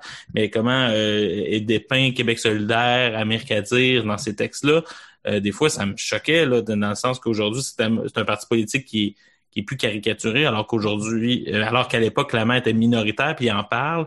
Il parle aussi de la guerre en Irak comme quelque chose que, hey, on est donc aliéné parce qu'on est à militer contre la guerre en Irak. Non, c'est peut-être juste parce qu'on n'a pas en goût qu'il y ait une guerre dans un pays du Moyen-Orient.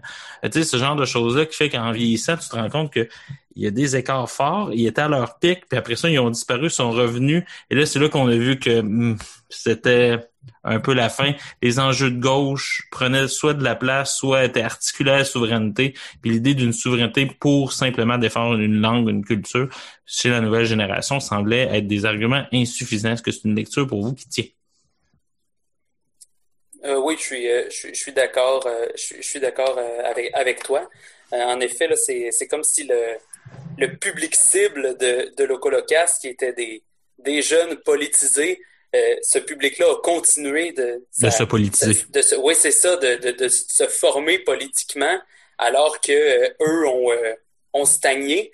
Euh, ont stagné. c'est peut-être un peu péjoratif de dire stagné, là, alors que. Ah, du moins, cet album-là donne l'impression que c'est totalement sont restés fidèles à, leur, à, à, leurs, à, leurs idéaux en bout de ligne. Là, sont pas, ils n'ont pas changé. Eux, eux n'ont pas changé. Alors, c'est peut-être, ça explique peut-être justement le, la perte d'intérêt en, bout de ligne de ça. Après ça, reste que le, ce qu'ils ont fait pour, euh, pour le, le, le, rap au Québec reste euh, indéniable, puis l'apport à, à la musique québécoise va, va rester, euh, ça, ça, va rester marquant. Mais le côté, le contenu, leurs propos, je pense pas qu'on va se, qu'on va se rappeler d'eux dans, dans 50 ans là, pour à quel point ils ont marqué une, une, génération euh, politiquement, puis à quel point ils, ont réussi à, rester pertinents. Non, ça, je, ne pense pas. On va aller justement euh, rapidement en musique. On va revenir après avec toi, Catherine. Donc, on va aller écouter deux. Euh, pour moi, la chanson qui vieillit le mieux, parce qu'elle ne parle pas de politique, mais elle parle bien du parallèle entre la naissance d'un enfant et la naissance d'un texte. C'est la chanson La Survenante sur l'album Amour oral de Locolocas. Nous revenons après cette chanson pour vous parler encore du disque. Vous écoutez le Tricot de la Culture au CFAK 81.3.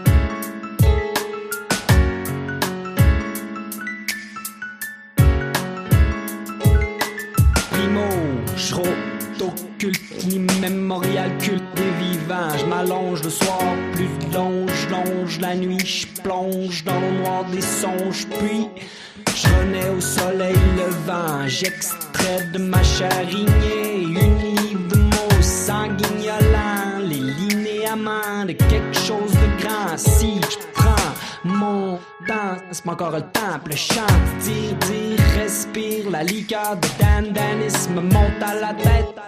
Je quand J'ai la folie des hauteurs, je plonge au cœur de mon cœur de pierre philosophale qui transmute j'aime et en opale me mute à l'étape ultérieure à mon secteur primaire. Dans un monde noir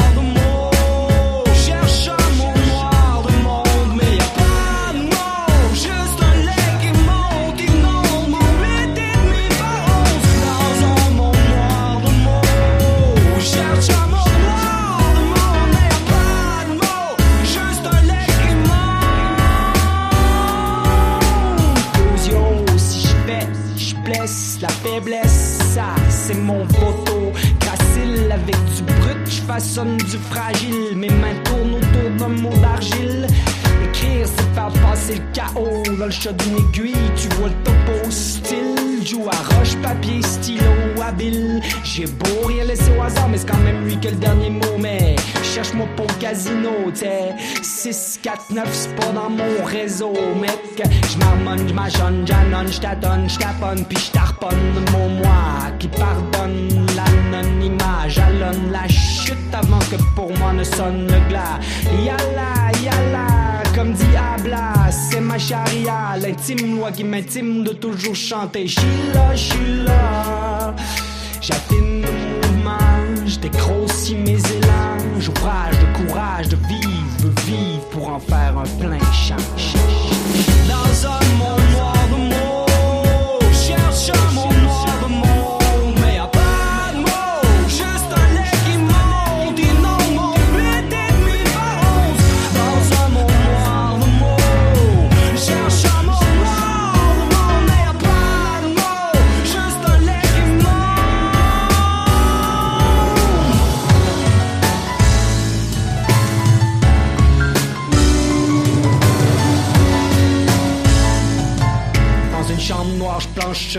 Blanche en permanence tanche, m'épanche, elle étanche, les mots manquent, manque de peau, pas manque de chance, manque de chair pour faire la différence. Délibile démarche, du mort en marche, en port d'attache, les noirs croissements de l'angoisse, tournoi dans un ciel de watt. Je crache ma veine, peine capitale comme Sean Penn avec mon crayon, je parle à Susan Sarandon dans un total abandon. Sur la feuille écran cette échographie. Bloque la lumière prend sur un corps qui fuit, qui fut, qui remonte Remuant, lourd comme une encre. Très vieux souvenir, fossile blanc Dans tout ce sang d'encre de Chine. Une eau forte de l'enfance qui suis-je? D'où donc j'origine? Ma vie passée à poser sur ces questions des rustines Jusqu'à ce que Justine se prenne dans notre pêche à fascine je tout ce que je fais, tout ce que je dis. Se profile le visage d'un pays. Mourir ou voir mademoiselle jaillir. Bientôt sur ton sein, mamie, pour leur en tomber mari. Un passager clandestin s'agite, il s'agit de sans-papier, sans mémoire, sans désir qu'un nom, une carte blanche, un don, un geste plein jusqu'à la coupe. Au creuset de tes hanches. Dans un monde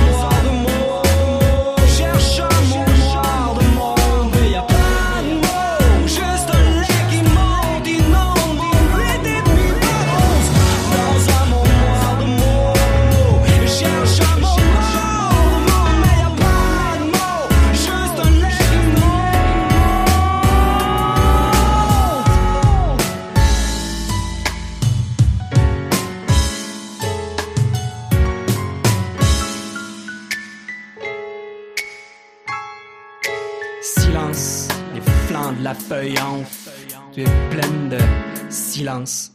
Vous êtes de retour sur les ondes du FK 83. Vous venez d'écouter euh, la seule chanson que je vais continuer d'écouter de l'album Amour oral suite à cette émission, c'est-à-dire la chanson La Survenante euh, euh, de, justement de sur l'album Amour oral et chanson très méconnue, mais qui, en tout cas, texturellement, euh, musicalement, euh, vieillit très bien. Une chose, euh, ce qui est intéressant, c'est que bien sûr, c'est un album qui est daté. Euh, moi, pour euh, la préparation de cette émission-là, j'ai réécouté une entrevue. Je vous conseille de l'écouter d'ailleurs aussi des trois gars avec Renaud Méroy à Radio-Canada. Ils pensaient que ça allait être leur euh, dernière entrevue. En fait, ils se sont un peu rendus là dans cette optique-là, euh, justement parce que leur carrière respective se séparait. Finalement, ils ont fait une chanson depuis là qui est beaucoup plus justement sur toujours souverainiste, qui fait en sorte que pour euh, justement les, les jeunes politiques de l'époque, des fois les enjeux euh, bougent euh, pas vraiment. Euh, mais où est-ce que l'articulation est différente, c'est justement sur euh, l'américanité du Québec, d'une certaine manière. Un peu les thèses de Serge Bouchard, par exemple, sur le fait de voir un peu plus le, le Québec comme euh, héritant de l'Amérique au sens large et non pas seulement d'une colonisation, de ce genre de choses-là. Donc, culturellement, on est beaucoup plus proche, par exemple, des Autochtones et euh, des Américains qu'on est proche justement des Britanniques et surtout des Français.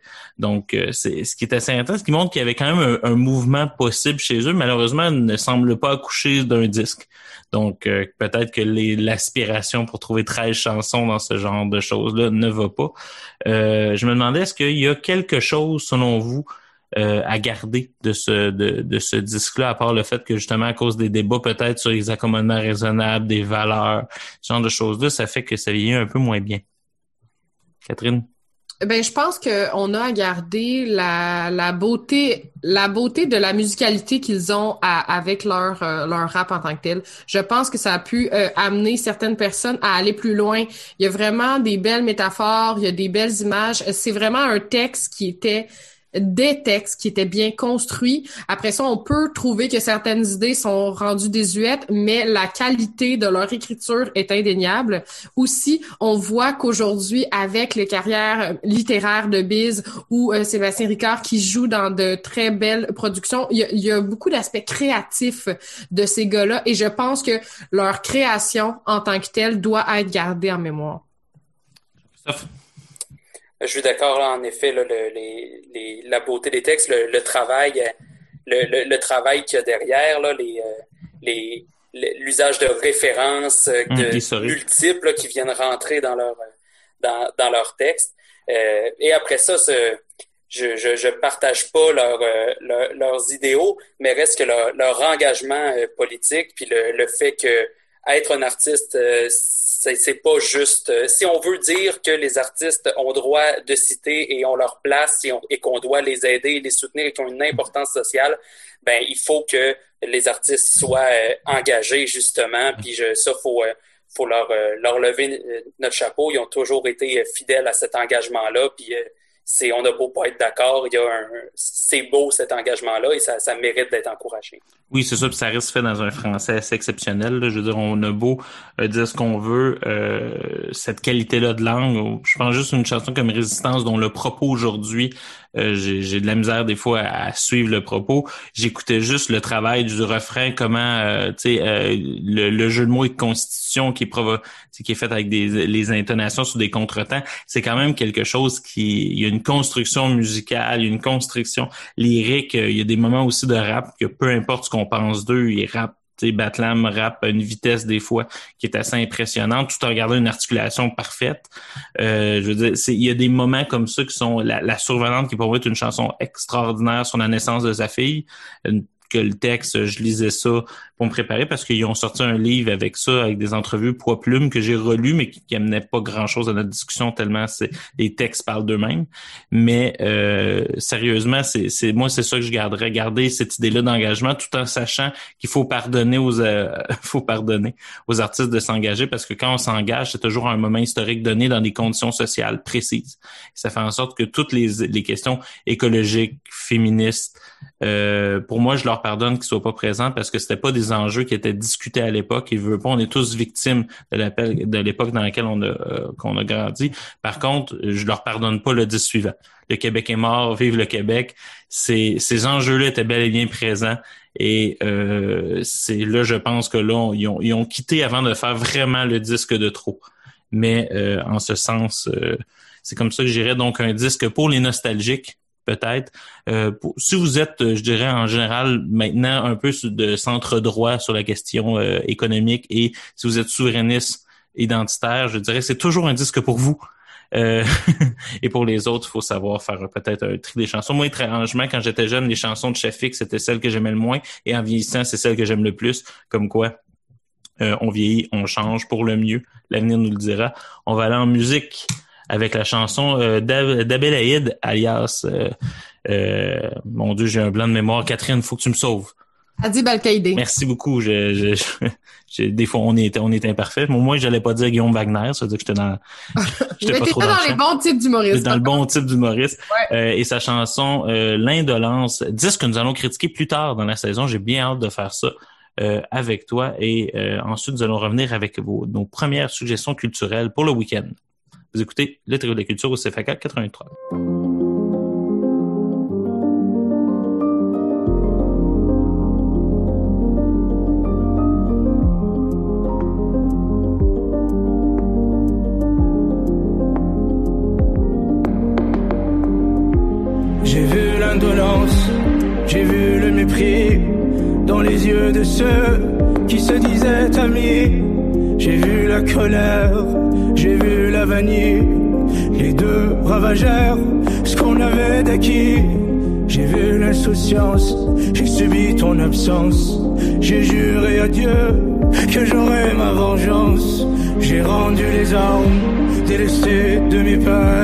J'ai fait le serment d'aimer la nature humaine. J'ai retourné ma veste, j'ai vendu mon âme. On squattait mon esprit, des démons charitables qui m'ont tendu la main, promis l'impunité.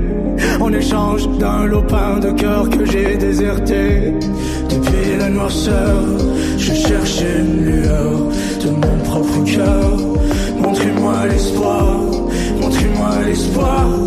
Montrez-moi l'espoir. Je me souviens de tes yeux. Je réclame les heures. Vagabonds heureux. Où l'on cherchait le nord. Où l'on cherchait le nord. Où l'on cherchait le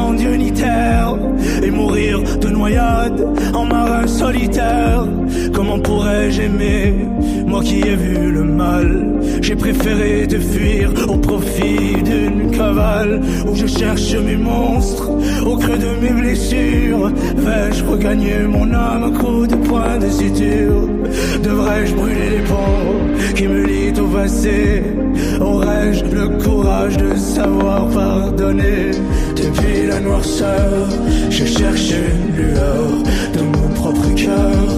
Montrez-moi l'espoir, montrez-moi l'espoir, montrez-moi l'espoir. Je me souviens de tes yeux, je réclame les heures, vagabonds heureux, où l'on cherchait le nord, où l'on cherchait le nord, où l'on cherchait le nord. Mélodie sans refrain, je navigue sans boussole, mais je me console en cherchant ta main, en cherchant ta main, en cherchant ta main.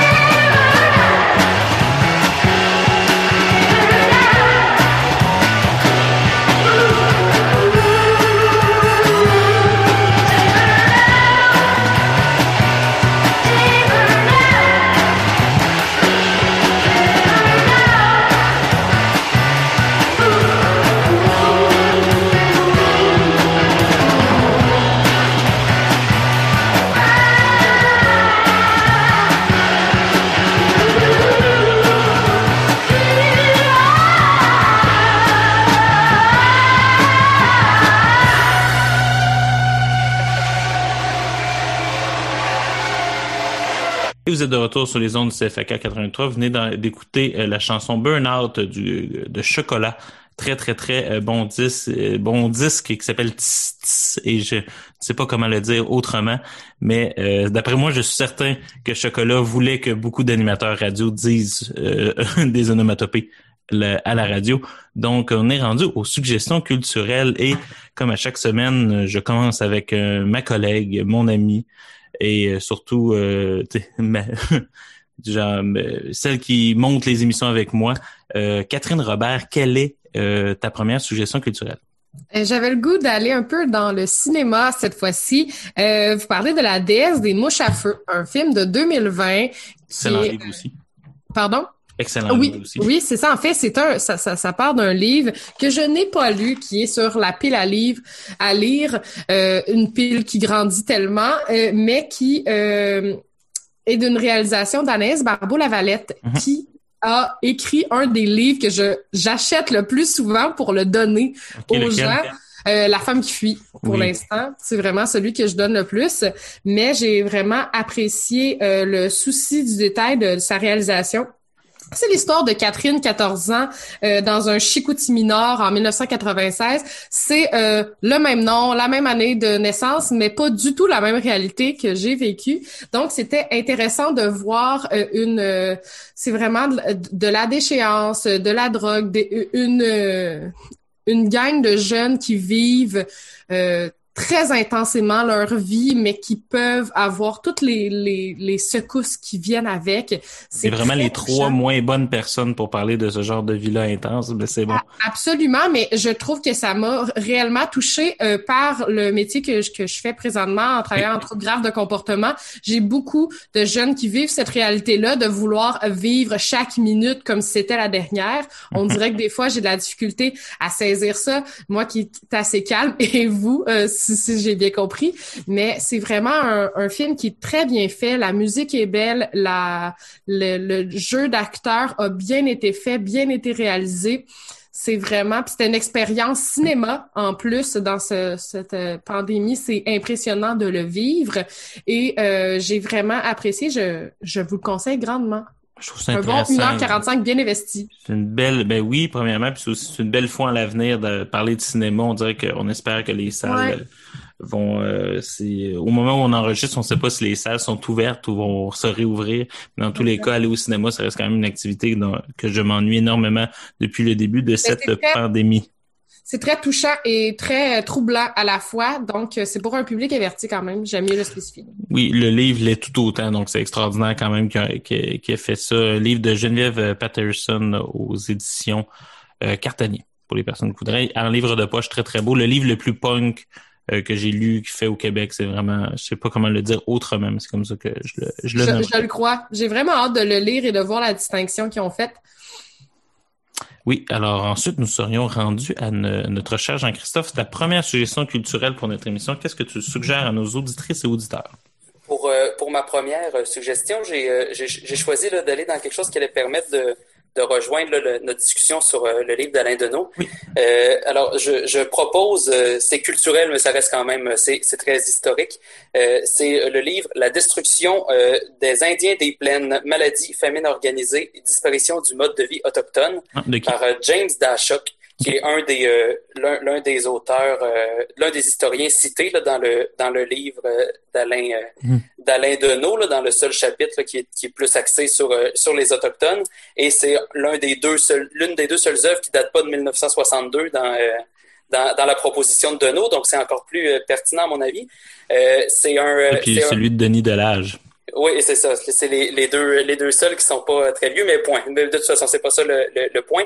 Le point, c'est que c'est un livre qui montre vraiment tout le, le, le, travail acharné euh, du gouvernement euh, canadien à la fin du 19e siècle pour détruire l'Indien des plaines, autant littéralement euh, que culturellement. Donc, on parle pas seulement là, de, de, génocide culturel. De génocide culturel, on parle littéralement là, de, de, famine organisée de, de, maladies volontairement répandues. Et là, pas juste là, dans le dans le fameux mythe découverte de variole là, que Amherst a fait, qui, qui, qui n'ont pas de, de, de preuves euh, concrètes. Là.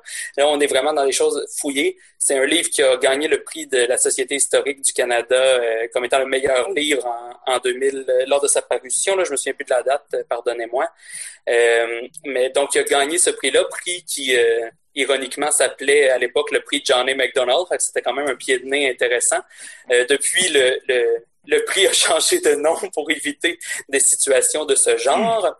Et ça reste un, ouvrage qui est, assez dense, mais qui permet vraiment de mesurer euh, à quel point euh, être un colonisé au Canada, ça veut dire quelque chose et à quel point euh, la situation des, Québécois francophones n'est pas ni de près ni de loin assimilable à la situation des Autochtones, ni historiquement, ni aujourd'hui ce qui est exactement la thèse d'Alain Deneau.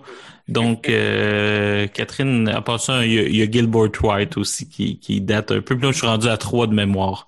Mais quand même, c'est vrai qu'un des problèmes d'Alain Deneau, c'est sa bibliographie. Mais on pourrait en parler longtemps.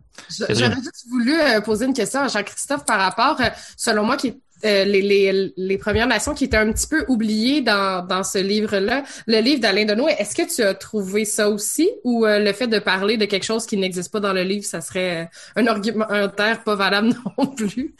Euh, moi, je trouve que c'était une des, une, une, des grandes lacunes du, du livre. Oui, je pense que si on veut dire que les colons, que si on veut parler du colon, on n'a pas le choix de parler aussi du colonisé. Puis comme, comme je l'avais évoqué plus tôt, il, il, compare vraiment souvent le colon au colonisateur, mais très rarement au colonisé, ce qui, euh, ce qui fait qu'en effet, comparé à M. Irving, nous sommes tous, euh, de, on, du, vu de, l'étage de M. Irving, on est pas mal proche des, euh, des Autochtones, mais si on, si on se compare, on se console quand même assez rapidement.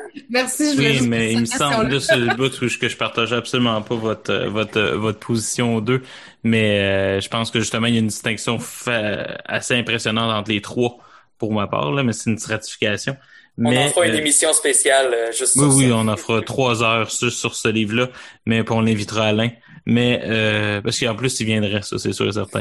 euh, c'est euh, mais c'est ça. Moi, je vais parler justement d'une série de livres d'Alain Deneau, justement pour en parler parce qu'il est en train de faire. Puis pour moi, on peut pas euh, lire ce livre-là sans comprendre le projet éditorial dans lequel Deneau est en train de se placer. C'est-à-dire qu'il est en train de faire, il est en train de synthétiser son travail au Collège international de, philosophie à Paris sur la notion d'économie. Il est en train de sortir six livres sur l'économie, on est à la moitié de ce, ce que lui-même a appelé chez Lux Éditeur un feuilleton théorique. Et euh, clairement, on comprend que le projet qu'il y a derrière ça, c'est de réarmer le mot économie, mais de le sortir de ce que lui-même appelait les tendances. C'est-à-dire que euh, avant, euh, que l'économie capitaliste s'installe, l'intendance, c'était justement la science de la gestion, d'une certaine manière.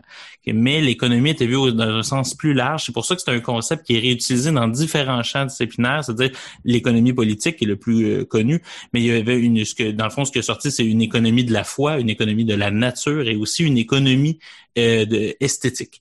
Donc, euh, ce qui est intéressant, c'est un concept qui sont utilisés dans différents champs et qui aujourd'hui, dans la conscience populaire, est quelque chose qui est très structuré, dans le fond, structuré de manière à croire que la seule économie, c'est l'économie, justement, euh, des facultés d'économie mathématisées, euh, très archées justement sur le capitalisme et tout, alors que l'économie, euh, si on prend par exemple au sens écologique, ben si on, dans le fond, juste pour prendre la thèse du premier livre, c'est si on n'avait pas confisqué l'économie aux économistes actuels pour la garder aussi dans le champ, par exemple, de la nature, on n'aurait jamais eu besoin du mot écologie. Parce que chez les naturalistes euh, du 17e et 18e siècle, l'économie, euh, entendue dans ce sens-là, euh, comprenait déjà justement le fait qu'il y avait des échanges entre nous et la nature, mais aussi entre la nature et les différentes espèces et aussi une économie des transactions qui se passaient dans des écosystèmes. C'est-à-dire que pour des économistes qui auraient tenu en compte de ça, la majorité de nos décisions économiques n'auraient pas été euh, quelque chose d'intelligent et de valable. C'est-à-dire justement, c'est cette chose-là. Pourquoi c'est important d'en parler? Parce qu'on sent que, euh, pour avoir assisté au sein d'une conférence d'Alain Deneau, euh, lui, il, il, est passé dans une deuxième phase de son œuvre. C'est-à-dire que lui, il dit qu'il prépare euh, selon lui, c'est l'effritement généralisé dans le fond de la vie sur Terre. C'est-à-dire présentement, dans, euh, les espèces euh, croulent de plus en plus. À chaque année, on perd à peu près une centaine d'espèces animales. On sait le, le, désert avance, on sait que les problèmes écologiques s'en viennent. Et la fin du livre Bande de colons prend l'idée suivante, c'est que on, faut démanteler le Canada et repenser des petite, euh, justement, en termes de localité. Lui, il appelait ça, je, je vais juste aller chercher rapidement, il appelait ça justement un espèce de terrain d'entente. C'est un concept qui reprend justement à Gilbert White pour parler de justement comment vivre en harmonie justement avec les euh, colonisés selon son, son dicton. Ça veut dire pour moi, c'est pour ça que je suis pas d'accord avec vous sur l'idée qu'il en parle, il en parle, mais justement dans une logique des qu'on devienne une classe ensemble, mais justement parler des économies, plus des écologies à, humaine, c'est-à-dire plus petite. Et on sent que sa vision de l'économie mène justement à ce genre de, de conceptions politiques-là qui sont beaucoup plus petites, justement plus par municipalité, par région, et qui vont ensuite s'additionner dans des ensembles plus grands. Donc c'est pour ça, pour moi, ce livre-là, c'est comme l'aboutissement d'une thèse qui continue dans six autres livres et qui vient justement de sa conception de l'économie euh, télé. Donc, euh, suivez ce feuilleton théorique-là qui est aussi aux éditions Luxe. Très intéressant. Selon moi, devrait gagner euh, un prix à un moment donné juste pour l'entièreté des six tomes, tellement c'est une somme considérable euh, de travail. Et nous allons aller en musique avec la chanson. justement, non, pas de chanson. Nous allons simplement aller en pause publicitaire et nous revenons tout de suite après pour notre deuxième suggestion culturelle. Vous êtes de retour au CFAK 83. Euh, vous écoutez le trio de la culture. Nous sommes déjà rendus à la fin de cette émission. Donc, nous sommes rendus à la dernière suggestion culturelle de nos panélistes. Alors, nous allons commencer avec euh, notre invité, Jean-Christophe Rassette. Quelle est ta deuxième suggestion culturelle? Euh, ma deuxième suggestion, dans le même ordre d'idée, est le, le, le, rapport de la Commission Vérité et Réconciliation des peuples autochtones mais non, non, c'est une blague. Bien, c'est moi entendu, qui offert ça il y a quelques de... années. 7 volumes et près de 7000 pages. C'est extrêmement intéressant, extrêmement instructif, mais non, je, je, je quitte un la grosseur des volumes, si vous voulez égaliser une table, il y a différents... Le, oui, c'est euh, assez, euh, assez massif. Mais non, en fait, ma, ma vraie suggestion culturelle, c'est euh, le livre Les manifestations de Patrick Nicole. Ah oui, qui est... Jusqu'à exactement qui? Euh, jusqu'à présent en 2020 et mon euh, en 2021 est mon euh, mon coup de cœur. c'est l'histoire d'un d'un homme qui travaille à, dans une société d'histoire et de généalogie.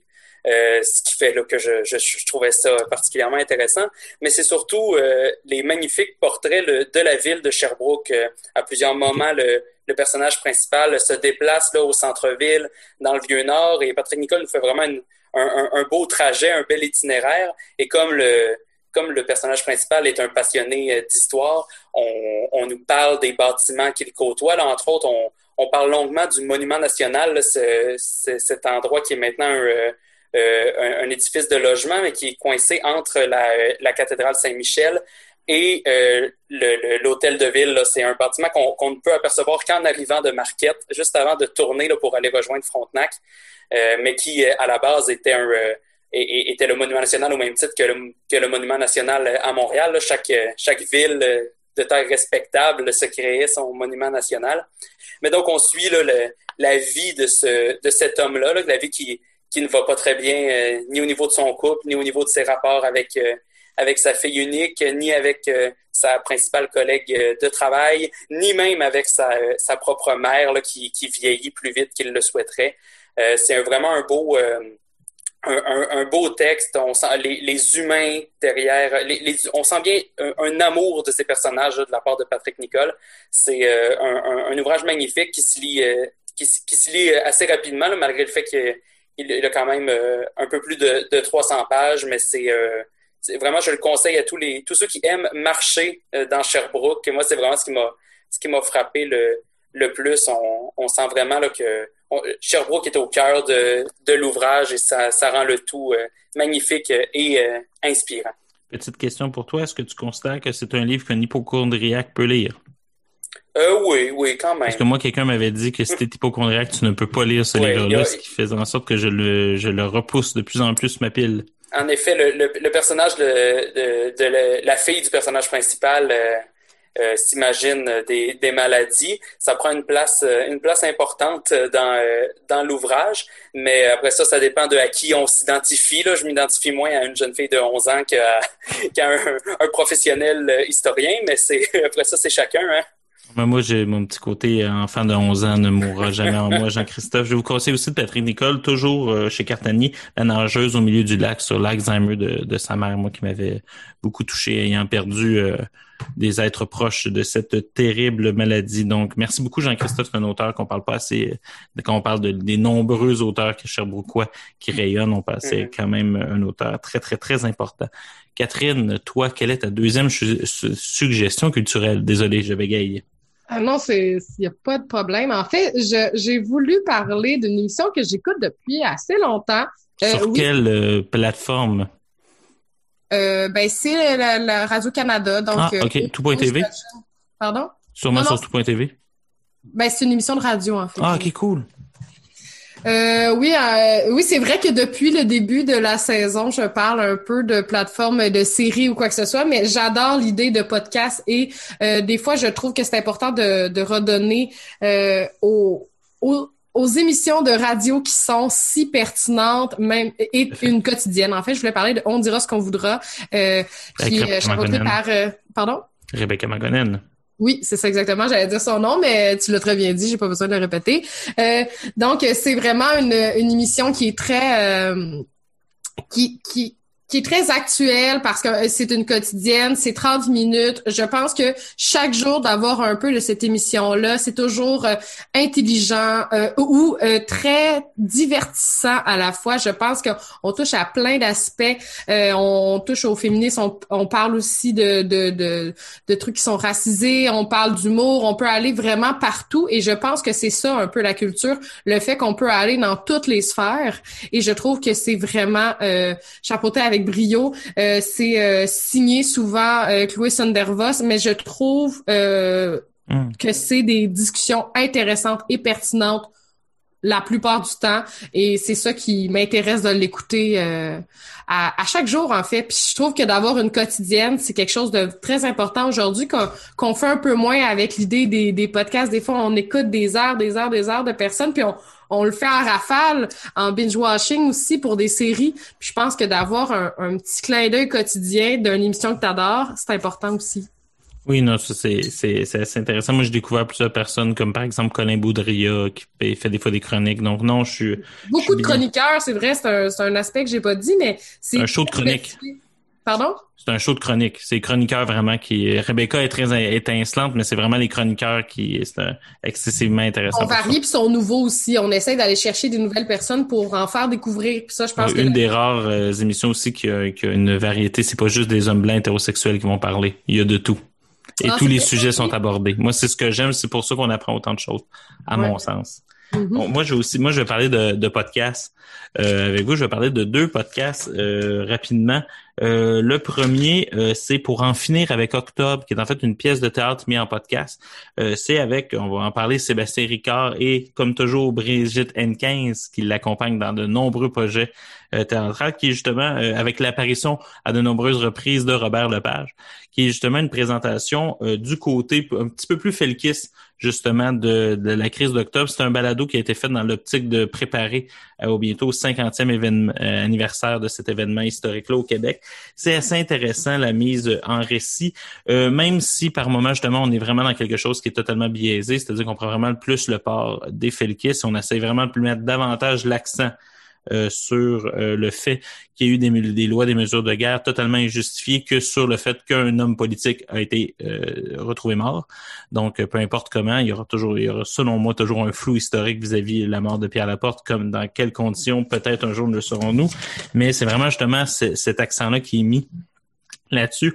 Peu importe ce qu'on en pense, ce qui est intéressant, c'est justement la qualité du jeu euh, d'acteurs de Sébastien Ricard, son, son delivery narratif. On sent justement euh, quelque chose qui est assez intéressant là-dessus. Aussi les interventions et surtout le travail d'archives, parce qu'on retrouve plusieurs archives, tant de politiciens, de police, que des lettres ouvertes euh, écrites euh, justement entre la disparition des, du, de, de Pierre Laporte et aussi euh, de l'ambassadeur et le fait qu'on ait retrouvé la porte mort, la quantité de lettres ouvertes qui a été écrites dans le devoir, dans, la presse, euh, qui sont nommées, qu'on moi j'ai jamais entendu, que j'ai jamais lu, qui sont quand même assez intéressants pour mettre en perspective justement un homme comme par exemple René Lévesque dans tout ça.